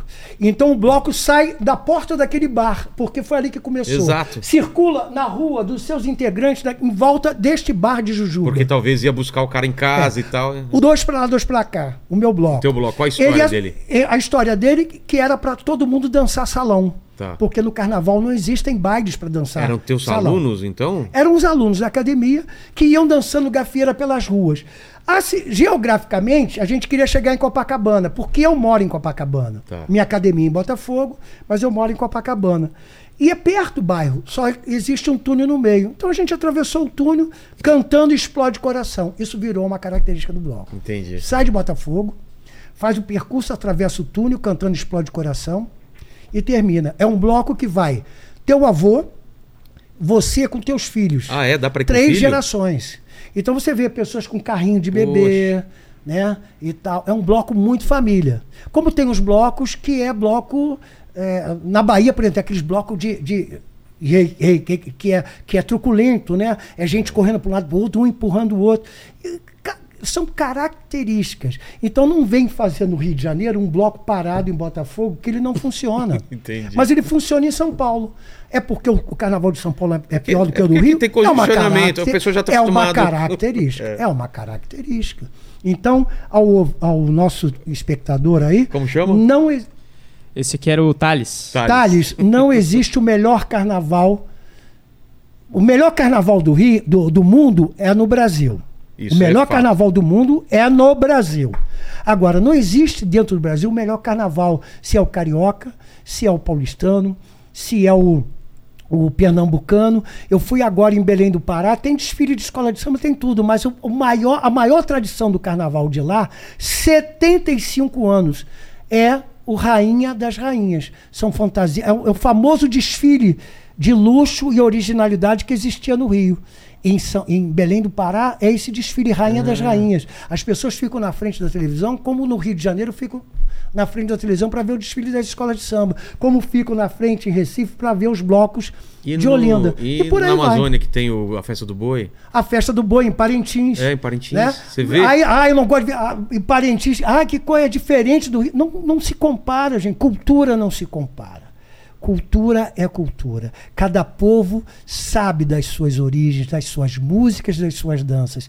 E isso tem que ser. Cabe a nós, carioca, eu, carioca, conhecer isso. Não me chame, se eu chegar lá na Amazônia, não me chame para ir para uma discoteca e nem para comer arroz com é, bife com frito. É, você vai Isso eu querer- no Rio, pô. É, eu- eu- eu penso assim também. Pum, pum, pum, pum. Isso eu vejo no Rio. Eu quero ir lá para Amazonas para comer tacacá. Eu quero ir para Pirarucu. E ver a dança de Belém, o carimbó. Isso me enriquece, isso me faz ainda muito mais Ó, apaixonado pelo Falamos em carimbó, falamos em, em frevo. Olha quanta coisa a gente tem pra E eu pra- já, eu já fiz, se você olhar minhas comissões de frente na Mangueira, você vai ver um pouco de cada estado É? nas minhas comissões. Eu, em 2000, quando botei uma mulher dentro da mala, eu vi isso em Recife. A primeira vez na minha vida, nos anos 80, quando eu fui para Recife, eu vi um cara dançando Na num rua? shopping. Ah, no- num no- shopping. O cara vem, dança, começa a dançar, abre uma mala, pega uma boneca. Juro, uma boneca começou a dançar com a boneca, de repente. A boneca ganha era uma vida. bailarina. Eu fiquei impressionado com aquilo.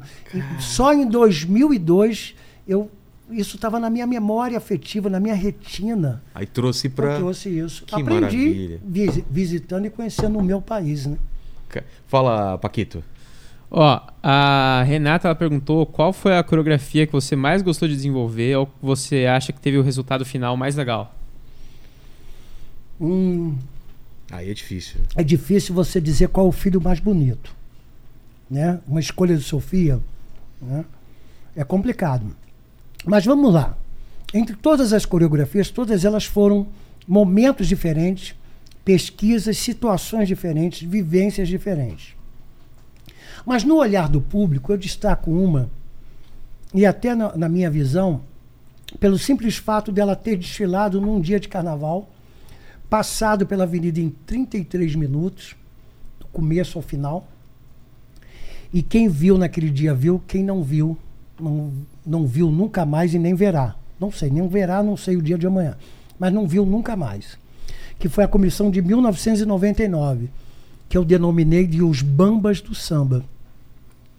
Que através de um filme, Uma Babá Quase Perfeita, depois tem o professor Aloprado com Ed Murphy, Sei. que ele era o professor, que ele era o avô, que ele era, enfim, e que ele usava uma mousse de látex, né?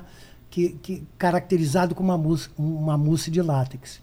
E eu quando vi o samba enredo dizendo Senhor Ismael, Pixinguinha, Cartola Noel, Candeia, ecoa no céu, Mangueira, traz todo o samba pra estação primeira. E a gente já tá com papel aqui verde e rosa, olha É, olha só. Ó, mangueira aqui, ó. Não foi combinado. É. Então, eu digo, pô, eu juntar, se você analisar bem, senhor falecido, senhor Ismael Pixinguinha, falecidos. Cartola, Noel, Candeia, falecidos. Ecoa no céu, então eles estão lá em cima. É.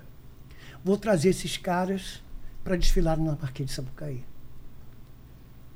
Então eu queria juntar 15 elementos, eu seria o Cartola, Os personagens. eu amo Cartola. E esses personagens para desfilar na avenida. Aí eu disse pro, pro presidente, quando ele me perguntou, e aí, como é que vai ser no, no, no dia do samba, é, final de samba enredo? Que eu só queria dizer para ele a minha ideia se o samba ganhasse. E o samba ganhou. Eu disse, está vendo ali, senhor Ismael Pixinguinha, Cartola Noel Candeia, Ecoa no Céu Mangueira, traz, traz todo o samba para a estação primeira. Ecoa no céu, traz todo o samba para a estação primeira. Vou trazer esses personagens do céu para a terra. Como? Umas máscaras, eu queria falar para ele do filme. É. Umas máscaras. É, ali na Rua da Alfândega tem umas máscaras ali na Turuna. Eu digo, Ele não, pensou aquelas máscaras. É, não são essas máscaras. Aí eu contei a história para ele do filme. Cheguei a alugar naquela época, tinha locadoras de vídeo. Peguei o filme do professor Loprado para ver com ele. Perfeita. Não consegui mostrar para ele. Emprestei a fita para ele, quase que eu tive que pagar uma multa porque ele não me devolvia a fita e tal para devolver. Então eu diria, e essa comissão desfilou na Mangueira. As histórias são incríveis. Vou contar só duas. Uma que a dona Lígia Santos, julgadora do Estandarte de Ouro, uma das referências da cultura carioca brasileira, né? Aquela filha do Donga, o autor do primeiro samba gravado. Ela estava na beira da avenida, que ela queria ver, porque ela já, já tinha uma expectativa, até porque eu pesquisei com ela muita coisa. Ela queria invadir a pista para tomar a benção ao pai dela, o Donga, Poxa. que era um dos representantes Sei. tamanha semelhança e tamanha emoção dela. Ela entrou em catarse, que ela, "Ah, pai, eu te estou. E, se- olha, e as pessoas segurando ela porque ela queria entrar na avenida. A outra foi do Candeia, essas são só duas, hein? Candeia, se, Candeia né, era policial civil, levou um tiro, tá, tá, tá, tá, tá, ficou paraplégico. Então ele andava em cadeira de roda. E o bailarino que, que eu selecionei era ator. Hoje ele é diretor de novela da Globo.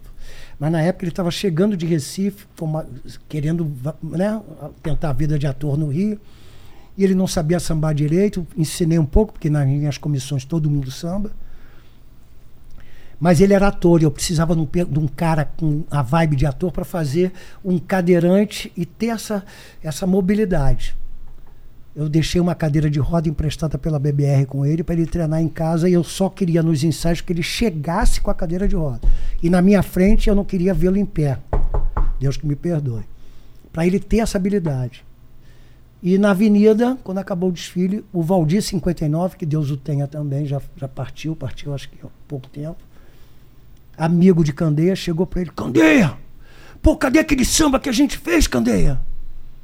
Nossa. Eu- aí o, o ator, não, eu não sou o Candeia. Pô, Candeia, aquele samba que você escreveu na conta da luz. Porque antes do Candeia morrer, Candeia saiu de casa para pagar a conta da luz. No caminho encontrou com o Valdir 59, sambista quando se encontra, vamos pro bar tomar uma cerveja, mas rapidinho. É. Porque eu tenho que ir no banco pagar a conta, ficaram até o bar fechar, não pagaram a conta, e ficaram batucando e criaram um samba que ele pegou a conta da luz. Na época a conta da luz era uma tira, Escreveu e por detrás era uma letra verdinha clara. Então ele começou a escrever com um lápis que ele pediu lá no bar, escrever esse samba. Botou no bolso e esse samba se perdeu. Candeia morreu. No dia do desfile, o, Candeia, o, o Valdir 59, Candeia, cadê aquele samba? Aí o ator, mas cara, eu não sou o Candeia, eu sou o, o André Câmara, eu sou ator, eu tô representando. Pô, Valdir, o, o, o Candeia, vamos, pô, vamos ganhar um dinheiro, cara. Cadê aquele samba? E o ator levantava. Ó, eu não sou o Candeia, olha aqui, ó, eu ando. Porque o cara tava. Cara, numa catarse, é. Então foi uma coisa que criou uma expectativa. Ganhei estandarte de ouro, ganhei tamborim de ouro. Foi uma, uma, um- uma coisa que movimentou e não voltou para a avenida. Então a comissão que eu Quem destaco. viu, viu, então. É, foi a comissão de 1999, pela Estação Primeira de Mangueira, Os Bambas do Samba. Vem isso tudo no, Yu- no YouTube. YouTube. Vejam e comentem aí, né? Deixem nos É, comentários. tem a, a de- a a bateria de 2010, que é a bateria toda é, enjaulada através de grades. Né? Tem história que eu queria fazer grade no teto também, mas o troço bateu na, no ensaio, bateu na cabeça Ah, do cara, tá. abriu, porque tinha uma Nossa. quina. Né? Quando a gente pensou na quina, não dava mais para fazer aboluado, né? para não ferir. Sei, sei. Aí ficamos sem o teto. Tem Tá. histórias. Ó, o. O Thiago, ele perguntou aqui pra você quais são os maiores desafios de ensinar a dança pra crianças e pra pessoas portadoras de deficiência. Já vi que ele pesquisou aí na minha. É, Na minha trajetória. Bom, na minha academia foi a pioneira em ensinar dança para criança, né? O desafio é você ter a, a- a atenção da criança para uma atividade que não é comum para ela. Como eu sou pedagogo por formação, eu sempre lidei com jovens, né? E é uma questão de educação, é uma questão de metodologia. E começou na minha academia. E quem se destacou, quem quis assumir, até porque eu não eu estava viajando, enfim, quem me trouxe assim as primeiras turmas e hoje é uma das grandes referências, eu tiro meu chapéu e reverencio é a Raquel Mesquita, que é uma professora de educação física, referência na educação física. do Rio de Janeiro, no Brasil, mas principalmente pela Gama Filho.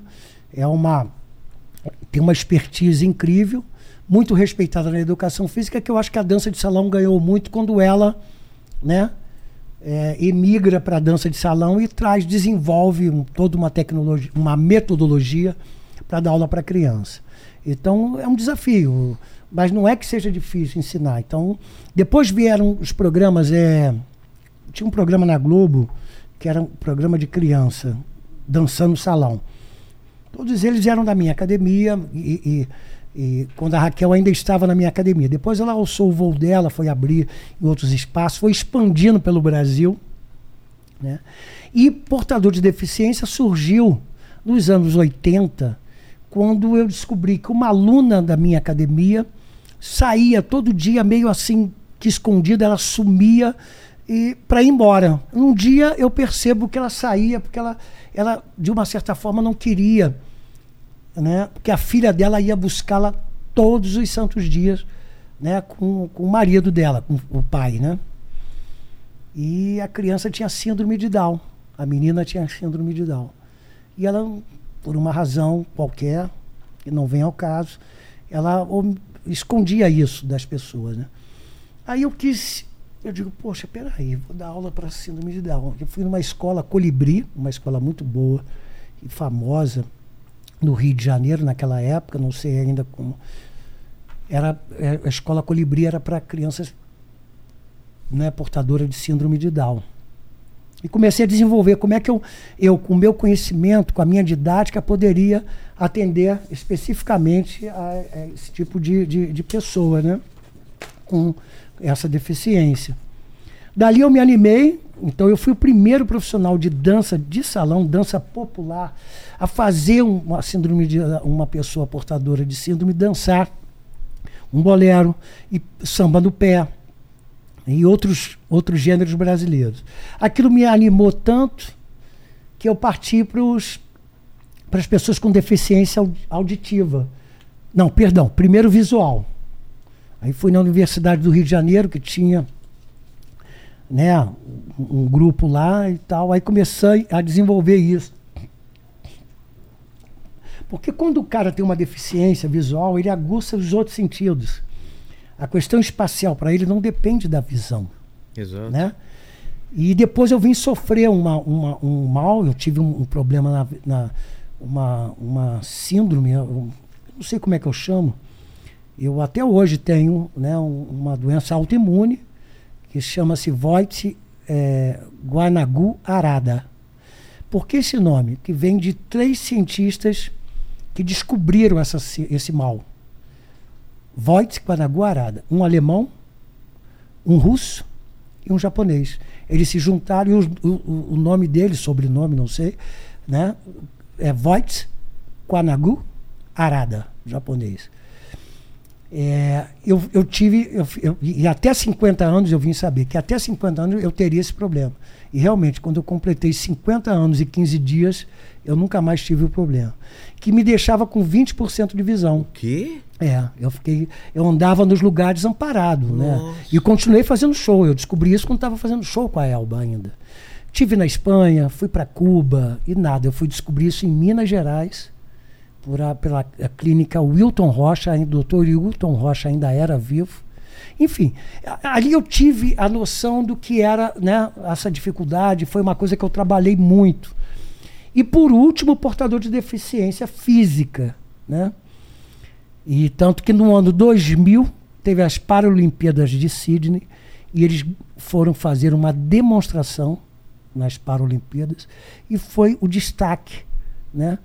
Pela, pela ousadia, pela, pela originalidade, pelo ritmo. Eu fiz uma coreografia com a música Aquarela do Brasil.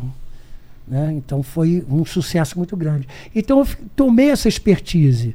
Hoje, né, eu posso dizer, digo isso com muito orgulho, não querendo ser é, é vaidoso, sem nenhuma pretensão nesse sentido, mas um fato, uma realidade que com certeza eu abri portas não só para as pessoas com essas, né, com essas deficiências, portadoras de deficiências, mas para profissionais que se voltaram para isso também.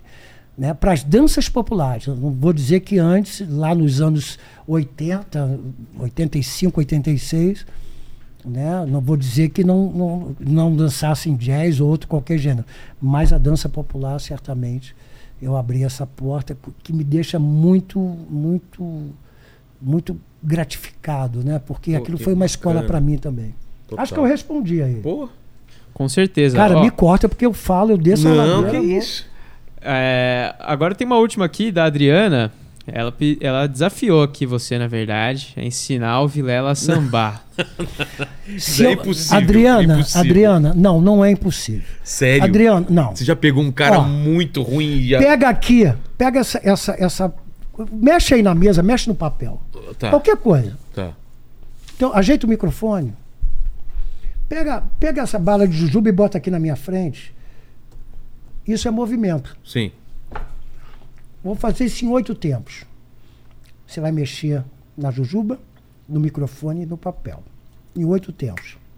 Nessa posição. Peraí. Sete, oito, vai. Um, dois, três, quatro, cinco, seis, sete, Oito. oito. Entendi. Dança, para você e para Adriana e para todo mundo, dança é movimento. Se você se levanta da cama, se espreguiça, você vai, toma o seu café da manhã, você escova o dente, penteia o cabelo. Vou nas coisas mais básicas. Levanta, se espreguiça, escova os dentes, penteia o cabelo. Ninguém nasceu sabendo isso É. se aprendeu ao longo da vida. Se tornou expertise nisso porque você fez isso Repetição. rapidamente. Repetição. Então, visualização, execução e repetição. Você fez um movimento, vários movimentos. Dança, não te falei que dança é movimento? Então eu posso coreografar. A gente pode fazer um, um, um- um espetáculo que tenha uma movimentação. Um, dois, três, quatro, cinco, seis, sete, oito. É uma coreografia. Adriana, dois pra lá, dois pra cá, já diz a canção. São dois pra lá, dois pra cá. Se aprende, repete, você dança. Samba no pé, eu te garanto. Eu tenho um, um- um ditado comigo que eu disse: se você, fulano, se você que está me assistindo, não aprender a sambar, eu mudo de nome. Eu já digo isso há mais de 30 anos. E não mudou de novo. Até hoje você me chama de quê? Carlinhos de Jesus. Então pronto. Ninguém me chama de Maria, ninguém me chama de Joana. Dançar é possível. E eu desafio a Adriana, Aqui, em nome do aqui, nosso programa, Adriana, aqui por esse programa. Senão você vem aqui e me desmascara. Você vai me encontrar aqui em São Paulo. Através do programa você vai ter o meu contato. Eu vou levar você para minha academia numa semana que tiver aqui Ó. ou quando você for ao Rio de Janeiro. E se você não dançar o samba numa aula, no máximo duas, você vai me chamar de Maria, tá? E nós viemos aqui no programa e você me desmascara. Exato. Tá bom? Se você não vir, eu venho aqui e vou dizer, olha, meu nome, é, meu nome é Maria, porque eu não ensinei a Adriana a sambar. Te garanto. Fechado. Carlinhos, obrigado demais pelo papo, cara. Meu irmão, que aula que foi hoje, hein? Se Que deixar, aula. a gente vai, vai, na ladeira, pô, vai, vamos a gente, vai, a gente vai e estoura o tempo da, na, Eu gosto na de contar avenida. história. Pô, mas você não tá livre não, porque pra terminar eu sempre faço as três mesmas perguntas e contigo não vai ser diferente. Rapaz. Sei que você trouxe uma colinha aí, porque a gente já mandou antes aí. Não, não. Eu, eu já te mandei a cola? Não, não, não. Não? Quero, eu quero ser surpreendido Gente, eu aqui. fiquei tão preocupado de vir no programa, desde me deixarem de saia, de saia não, de calça curta. Calça curta. O famoso saia justa, o ditado, né? É. Pô, fiquei de saia justa. Meu irmão, que eu, eu me preparei aqui. O primeiro que eu quis saber as perguntas. Né? É. A Fabiana sofreu comigo, não, Fabiana? A primeira pergunta é o seguinte: a gente falou aqui da sua história de vida maravilhosa, da tua carreira. Olhando pra trás, qual que você acha que foi o momento mais difícil ou o seu ponto baixo, Carlinhos? Meu ponto, cara, momentos baixos a gente tem muito. A perda do meu filho foi um momento muito, muito. A perda de um filho é uma dor. Deus me livre, É uma dor que é, é uma dor que você não, ela não, não cicatriza, é uma dor, uma ferida que não cicatriza e não para de doer. E eu e é, e é um espaço que fica aberto pro resto da vida. Mas a gente não está aqui para falar de coisa triste, né? se bem que hoje eu choro de saudade e eu vejo tanta gente falar do meu filho hoje que hoje eu não eu percebo que o Dudu não era filho do Carlinho de Jesus. O Carlinho de Jesus é o pai do Dudu, porque é. Mumuzinho, tantos, tantas pessoas. Pô, eu comecei, eu ia para os bailes de samba com, com o Dudu. Enfim, ele está tocando samba lá com cartola, certamente. Mas tem um momento, é, é um momento de alegria o programa. Momento mais baixo, rapaz. Eu fui contratado para dançar. Toda vez eu penso, eu penso que é alguém que está aqui. Não é, ah, é um, cara, a impressão que tem alguém aqui atrás. É, eu fui contratado para ir para o interior de Rondônia. Isso eu estou falando de uns 30 anos atrás. Você imagina, 30 anos atrás, eu indo para o interior de Rondônia para fazer um show. O contratante me contratou para fazer um show. Chegando lá, ele disse: Poxa, eu, eu é, a sua assessoria, que é a minha mulher, disse que poderia vender você se eu estivesse por aqui, até para ajudar a despesa. E eu vendi o teu show para um outro lugar. Tem problema? Eu disse: Não, é só. você já... coordenou os horários, estou aqui, meu nome é trabalho. É. E sempre, trabalho sempre foi a minha, me movia. Ausência da família, aniversário de, de filhos, Natal, até até eu já dancei até de luto, eu já dancei, que era trabalho. Então o trabalho sempre foi importante e, e meu divã, né? Sempre foi muito importante dançar. E eu disse para ele, não, cara, vamos embora. Rapaz, eu fiz o show dele, no dia seguinte era o show do outro lugar. Então, quando a gente chega no lugar. No outro lugar? É, no outro, no dia Sei. seguinte, falei para minha parceira, pô, que lugar estranho. Tô chegando, tô andando, aí vejo um letreiro. Eu achei interessante. Sabe neon? Neon Sei. que pisca, né? Yeah. Era um neon, uma mulher, era a silhueta feminina. E ela, uma hora a luz ia fazendo esse movimento, ela fazia assim e jogava o sutiã. Aí apareciam dois. dois aquele, aquele desenho Simão, e, e, e, o bico. Aí depois a outra mão ela ia aqui assim, tinha um biquíni, você via que acendia, fazia assim, aí aparecia ela fazendo assim com o biquíni, quando, quando acend, voltava, tinha uma coisa imitando pelo pubiano. Sim. E ela, aí ela Mandava beijo. Aí eu disse, caramba. Aí eu falei para minha parceira, que estranho isso aí. Quando nós entramos, era um puteiro. Nós fomos dançar num puteiro. E não por ser um puteiro. Né? Não é por ser um Você puteiro. É porque ninguém ali estava querendo me ver claro, dançar. né? Ninguém foi ali para ver show do Carlinhos de Jesus. Né? Era então, a última coisa. Eu, eu, eu falava para minha parceira, gente, ó, vamos acabar, porque a gente, eu quero meu cachê. Tanto Agora, as putas não estavam nem olhando pra gente, muito menos a clientela.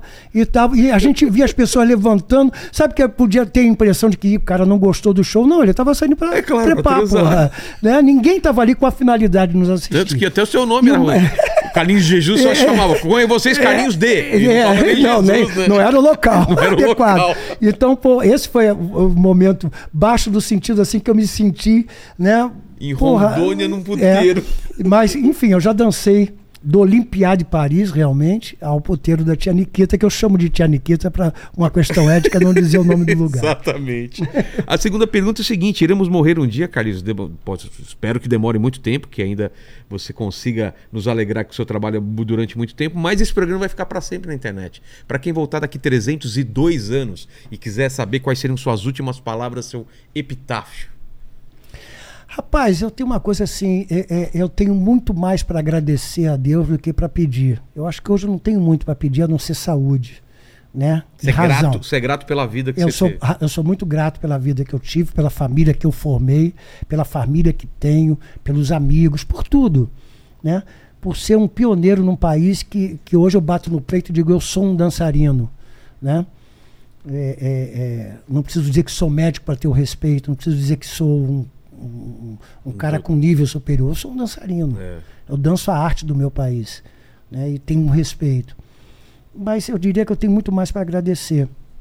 do que para lamentar.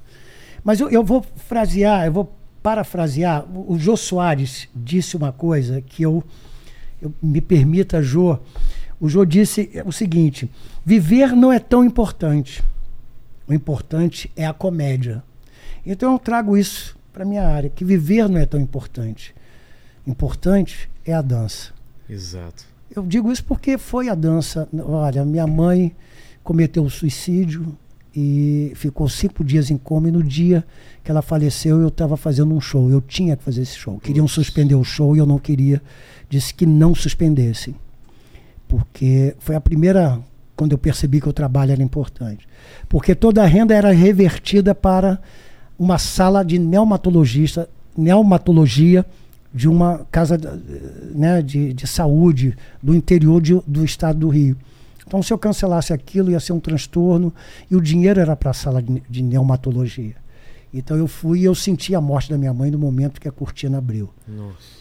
E tanto que eu gritei, eu falei alto, tanto que era uma boate, e as pessoas estavam na frente e Mãe, esse show, a cortina abriu, mãe, esse show é para você. Porque eu vi a minha mulher na, na, na, na coxia. Minha mulher nunca fica na coxia. Ela fica na plateia anônima, que ela gosta de ouvir se nego está criticando ou elogiando. Depois ela me dá um feedback. Ela fica no meio da plateia. E eu vi ela na coxia, eu digo, mamãe morreu, ela já estava internada. Poxa. É... Quando você Que que começa você o pergun- show, você não sabe se ela. Não, eu sabia que minha mãe estava internada. Mas ela não tinha coma. falecido Ela deu 9 milímetros na cabeça. né? E. E ela estava internada em coma. Caramba. Quando eu vi minha mulher, eu disse: Aí "É, falou, é, mamãe, ela faleceu. Ela tinha falecido durante o show, realmente. Continuar o show é. assim. Depois foi meu filho, né? Meu filho morreu. Eu também tive. Eu tinha um contrato com os Emirados Árabes. Você tava lá. Não era uma produtora, eu, com produtor e produtor com Emirados. Sim. Eu diretamente com Emirados, foi um- uma negociação muito difícil, por questões de idioma, era tudo no fax. Né? É, E meu filho tinha falecido, né? Três, quatro dias, na semana. cara, e E eu que... digo, eu tenho que fazer esse show, então eu dancei. Né? Foi, por isso que eu digo que a dança, para mim, é uma comemoração. A dança é uma celebração. Então eu comemoro é, alegrias né? Você vê e pra- celebro situações que Você eu vê vivi. várias culturas que, é, É. com a morte de alguém, eles dançam, né? É. Tem essa Exatamente. celebração com Tem a os dança. curufins, é uma tradição da, da África, né? Que ho- hoje se executa muito, principalmente o mundo do samba, né? Que o defunto está na mesa e o nego está comendo e bebendo, porque é, o desejo do, morto. Eu não quero choradeira. Se tiver dança, eu vou amar, né? Não quero ser cremado, né? Eu quero descansar o meu, que a matéria descanse um tempo, depois se quiser cremar e jogar em qualquer ponto turístico do Rio, para mim tá ótimo. Mas qual é a pergunta mesmo? Não, você já respondeu quais seriam suas últimas palavras. Você Sim, é, eu acho que é isso. É. Né? O, importan o importante na vida não é não é, não é a vida assim, assim é, é a, é- é a dança, né? É, é- é o que você leva. Né? É, eu tenho isso assim, para, parafraseando o Jô, que para mim é um dos maiores gênios que nós já tivemos na. Não, total. É. E a terceira pergunta é se você ainda tem alguma dúvida na vida, algum questionamento, ou teve, divide com a gente. O início e o fim. É, a vida e a morte. De onde a gente vem, cara? É. O que, que é a vida? Né? Hoje a gente escuta a televisão falar porque ah, existe uma crosta na Terra que vem de não sei quantos milhões de anos. Porra! Né? Qual é o início disso tudo? E o final? A morte. Nós vamos para onde? é. para onde nós vamos. Então, existe uma outra vida. Eu costumo dizer né, que meu filho está no céu, né? Eu acredito que o que morre é a matéria, né? O espírito a gente não sabe para onde vai. Né? Que, que, que que move essa matéria? Né? Então eu, eu tenho essa essa grande dúvida, o início e o fim. Exato. Chegamos ao fim aqui. Obrigado demais, Carlinho. irmão, que papo adorei. maravilhoso. Eu também adorei, Ó, cara. gente, eu confesso que eu estava cheio de medo, mas eu Não, adorei. Nossa, cara. A gente, Você é falou, incrível. a gente falou sobre tudo, inclusive de dança, né? É. Né? E ó, pra Adriana, Adriana, o nome da menina? Isso. Adriana, ó, a promessa é pra tu e pra ele. A promessa não. A cobrança que vocês vão me Exato. fazer e eu farei de vocês. Poxa, fechado. Fechado. Vamos Obrigado sambar. demais. Vamos sambar. Vamos lá. Obrigado demais. Paquito, palavras finais aí contigo. Ó, galera, é o seguinte, se você chegou até aqui e não deu seu like ainda, você tá moscando, então já deixa o like aí, se inscreve no canal, ativa o sininho, torne-se membro, né, pra participar de todas as nossas lives e se você chegou até aqui pra você então, qual é, provar, qual- o que, que é a frase que ele vai escrever nos comentários para provar que chegou até pra o provar final? que você chegou até aqui, essa aí é do começo do programa, hein? Comenta aí, Chapéu Equador. Ah, Chapéu e. Chapéu Equador. Eu achei que você ia falar alguma coisa mais, mais do final aqui, cara. Ah, tem que ser surpreendente, né? Exato, exato. Então, se você chegou até o final, né? Obrigado por você estar aqui com a gente. Escreve Chapéu Equador que a gente vai saber que você chegou até o final. Obrigado, fiquem com Deus e beijo no cotovelo e tchau. Valeu. É isso? Valeu!